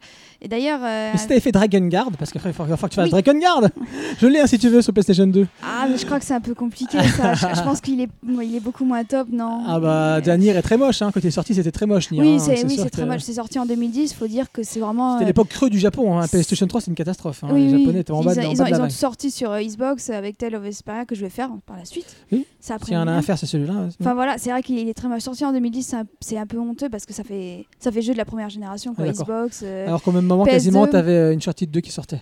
Il y avait Skyrim aussi qui était sorti. Ouais, qui est pas extrêmement beau, mais oui, mais c'était un grand jeu. hein. Mm. C'était pas très beau. Ah bah non. Techniquement. Non, je parle, on, parle de la, on parle de la technique là. Oui, vas-y Inès, continue, Ouais, qu'on grave. terminera pas avec Nico. Bref. Et donc dans cette histoire, on suit un personnage qui n'a pas de nom, donc vous pouvez donner le nom. Et bien sûr, moi, euh, je me le suis appelé Inès. Alors en fait, quand ils m'ont demandé mon prénom, enfin le prénom du personnage, Inès-san. je pensais que ça, je pensais que ça allait être le personnage, enfin un petit personnage, tu vois, enfin le livre. Justement, Oui, le livre qui est un personnage. Le livre Vice qui est un, un personnage. Et je pensais que ça allait être celui-là. Donc je me suis dit, voilà, je mets Inès et basta. Et en fait, non, euh, un gros daron de 40 piges euh, qui veut aider sa fille qui a la maladie runique, bah voilà, c'est Inès qui. Inès qui court, c'est Inès, Bah elle y oui. va. Hein, bah voilà. Bon, bref, euh, petit détail à pas. Donc, vous êtes donc. C'est pas le capitaine Shepard. hein. vous avez une ellipse d'ailleurs, pour, euh, pour, pour aller de l'histoire du coup. Vous avez une ellipse euh, dont on sait plus- 200 ans, il me semble. C'est énorme. Ouais, ouais, c'est un- C'est 200 ans, il me semble. Et vous arrivez donc euh, à une période euh, moyenâgeuse où vous êtes dans un village et votre fille, Yona, Yona, ça ils vont le prononcer souvent, est malade. Elle a la maladie runique. On ne sait pas comment le sauver, c'est incurable. Et elle va, on va, elle va, elle va partir recueillir des fleurs, des fleurs urinaires. Et c'est à ce moment-là que le personnage principal, Inès, voilà, il s'appelle Inès, voilà, va avoir, va recueillir le grimoire Weiss, Weiss blanc. Elle, veut de allemand, mais bon. hein. Et, euh, et grâce à ce grimoire, ça va lui donner des pouvoirs. Ça veut dire qu'on va jouer un shoot 'em up comme ça où il y a des il y a des boules, voilà. chose qu'on retrouve dans Voilà, c'est en Nier Automata. qu'on retrouve dans Nier Automata, euh, ça n'a pas changé. Et donc vous allez, euh, il va, il va vous expliquer un moyen peut-être de sauver votre, fille et c'est bon, vous partez en quête. Ça. Avec tout est, avec des quêtes à côté évidemment. Et voilà, on est dans ça, dans Nier. Et c'est vraiment, c'est, je, je, je sais pas, il n'y a, pas vraiment quelque chose d'original non plus parce que ça reste du RPG, mais pourtant il y c'est- a vraiment une petite qualité qui fait que ça fait toute la différence. C'est une, vraie- pers- c'est une vraie œuvre d'auteur, c'est tout. C'est le mec qui a des choses à dire. C'est comme, un- Voilà. c'est comme un Kojima, c'est comme machin. C'est Mm. les mecs, ils ont des trucs à dire au-delà de leur jeu. Voilà, et il y a pas mal Et de... le gameplay sert ça, sert ce qu'ils ont à Oui. dire. Et euh, d'ailleurs, pour en termes de gameplay, même malgré que ce soit 2010, il est tellement fluide, vraiment, il n'y a aucun souci pour ça. C'était moche, mais c'était fluide. C'est- C'était moche, mais c'était fluide, exactement. Mm. Et voilà, vous êtes euh, dans un RPG et vous, vous, avez votre, euh, vous avez une palette de personnages, mais vraiment très bon. Le personnage principal est bon, le Grimard Weiss est bon, malgré qu'il n'arrête pas de vous insulter. Vous Oh avez, vache, ouais. vous Ouais, avez c'est- c'est fou, ça, Kené. ouais. Alors, Kené, elle aussi, elle est en petite culotte, là. Ouais, sa petite Ah bah ça. Ah, ça, c'était. ça, Yo- c'est- Yoko Taro, le Taro, Oui, l'auteur, il euh, l'assume, hein, il dit, il l'assume. il aime hein. la petite culotte. Il aime la petite culotte. C'est un c'est- japonais, euh, c'est fier, fier de l'être. Et bah, cette Kené là, elle a, la culotte. elle a vraiment du caractère, mais vraiment, elle rien que quand vous lancez le jeu, avant d'a- d'atteindre le menu, elle vous insulte de tous les noms. Elle dit, euh, enfin, elle vous insulte pas vous, mais elle insulte Grimar Weiss. Donc dès que vous commencez, elle dit, elle, vous- elle vous insulte de gros bâtards. Ça, voilà. com- ouais, ça commence. ouais, Et ça continue, voilà. C'est ça. une palette de personnages, mais vraiment très bien, très bonne. On, on, a- on adore être accompagné par eux. C'est pas des personnages secondaires, bon. Ils sont top, ils, ils parlent pas énormément, mais voilà. Là, non, non, ils ont vraiment une présence, une histoire que vous allez découvrir. Et c'est c'est du tout bon. Vraiment, je pensais pas que ça allait être aussi bon. J'arrive même pas à savoir si je préfère Nier à Nier Automata. Bon, pour l'instant, j'ai pas fini Nier. Mais voilà. la c'est- musique La musique. Alors, la musique, Un poil en dessous de Nier Automata. un poil en dessous, mais beaucoup moins neutre en fait. Elle est, elle, c'est vrai qu'elle touille le crâne au bout de moment. C'est vraiment des musiques épiques qu'on pourrait Bah, utiliser on en va- boss. Alors vous êtes juste en On va train de traverser. une- après dans- avec euh, Dragon Quest 11, les musiques. Vraiment, il y a des. C'est dans Nier Automata, elles étaient un peu plus neutres. Et là, dans Nier, elles, vous, traversez une plaine, vous avez l'impression que c'est un boss quoi. Enfin, vous voyez, ce genre de musique. C'est c'est quand même bon. Ouais, franchement, leurs musiques euh, sont top. hein. Mhm. Mais c'est vrai que ça, ça touille un peu le crâne euh, au bout d'un moment. Mais Voilà, donc j'en suis qu'à 15 heures, donc euh, je peux pas vous en dire un peu plus. J'arrive pas, je pense que je suis à la deuxième partie du jeu. Donc à voir, mais fran- franchement, si vous avez fait Nier Automata, Nier, euh, ça vous posera pas de soucis. En dehors des graphismes, mais bon, si vous n'avez pas grandi avec ces genres de graphismes, ça peut vous poser problème. Moi, moi ça a été, donc euh, Hmm. voilà, vraiment une belle claque et il faut, faut le faire. quoi. Ouais, c'est clair. Ok, donc c'était Nier sur euh, PlayStation 3 et Xbox. Tu, tu fais Xbox alors hein? 360, 360, ouais. ouais. donc l'ancienne génération.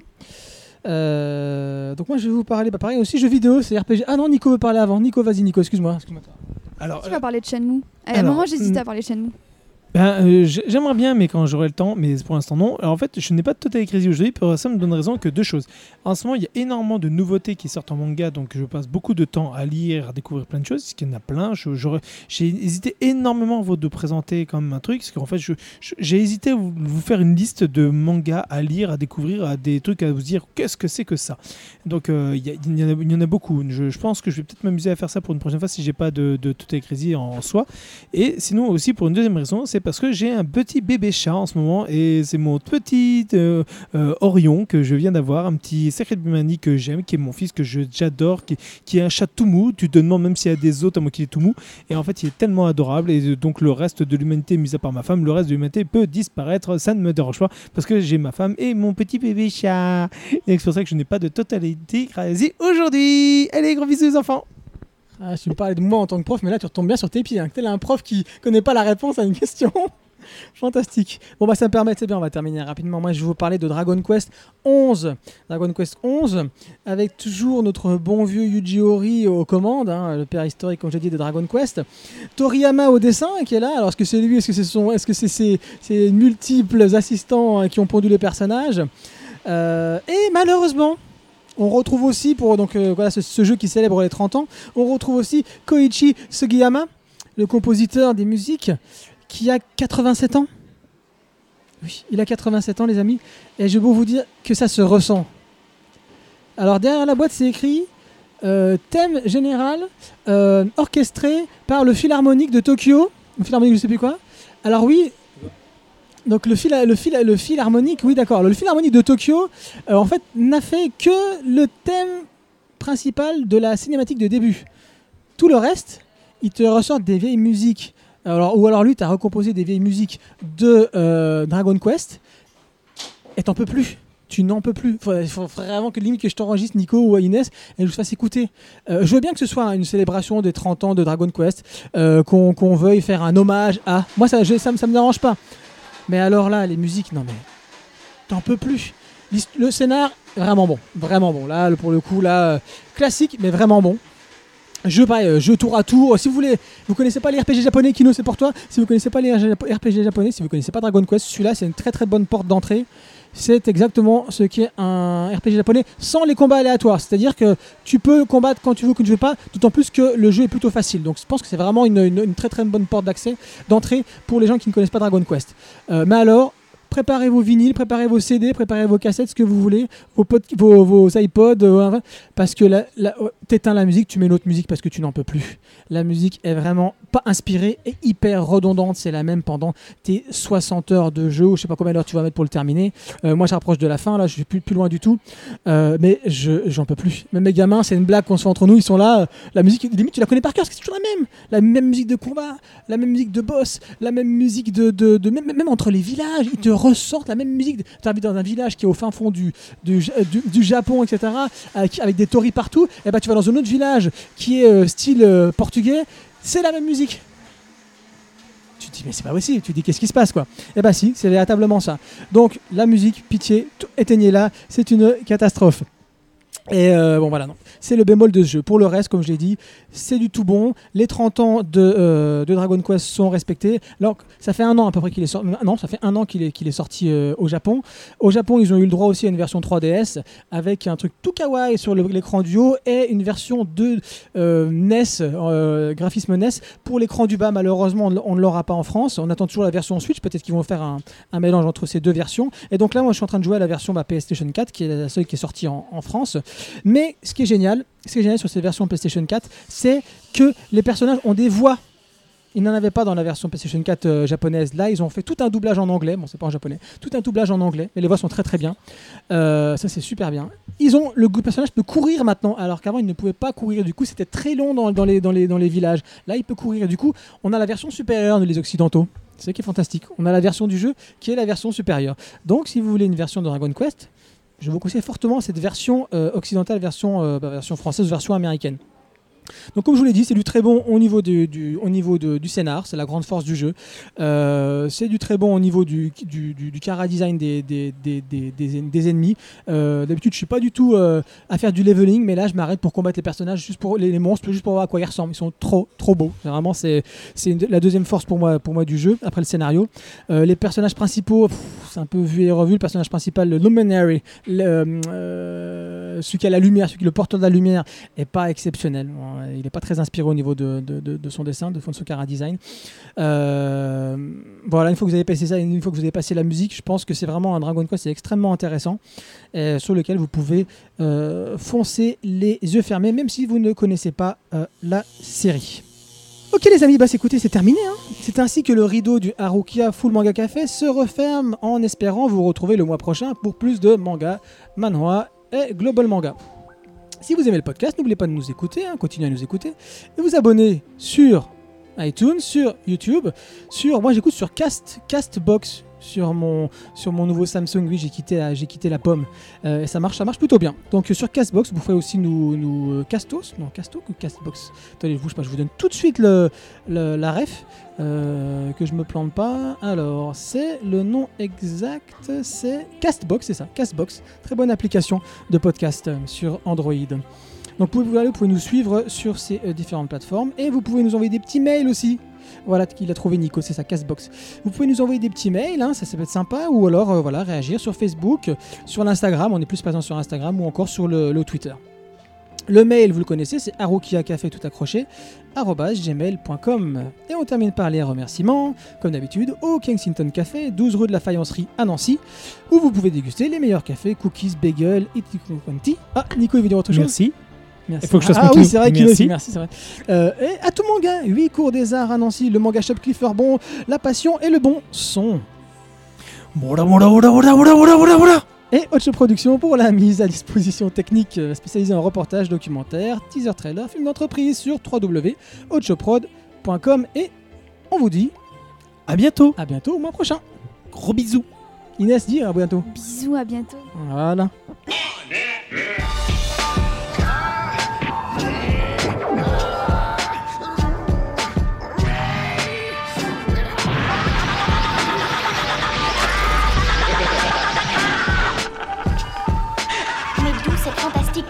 Et cette énergie peuvent-elles venir?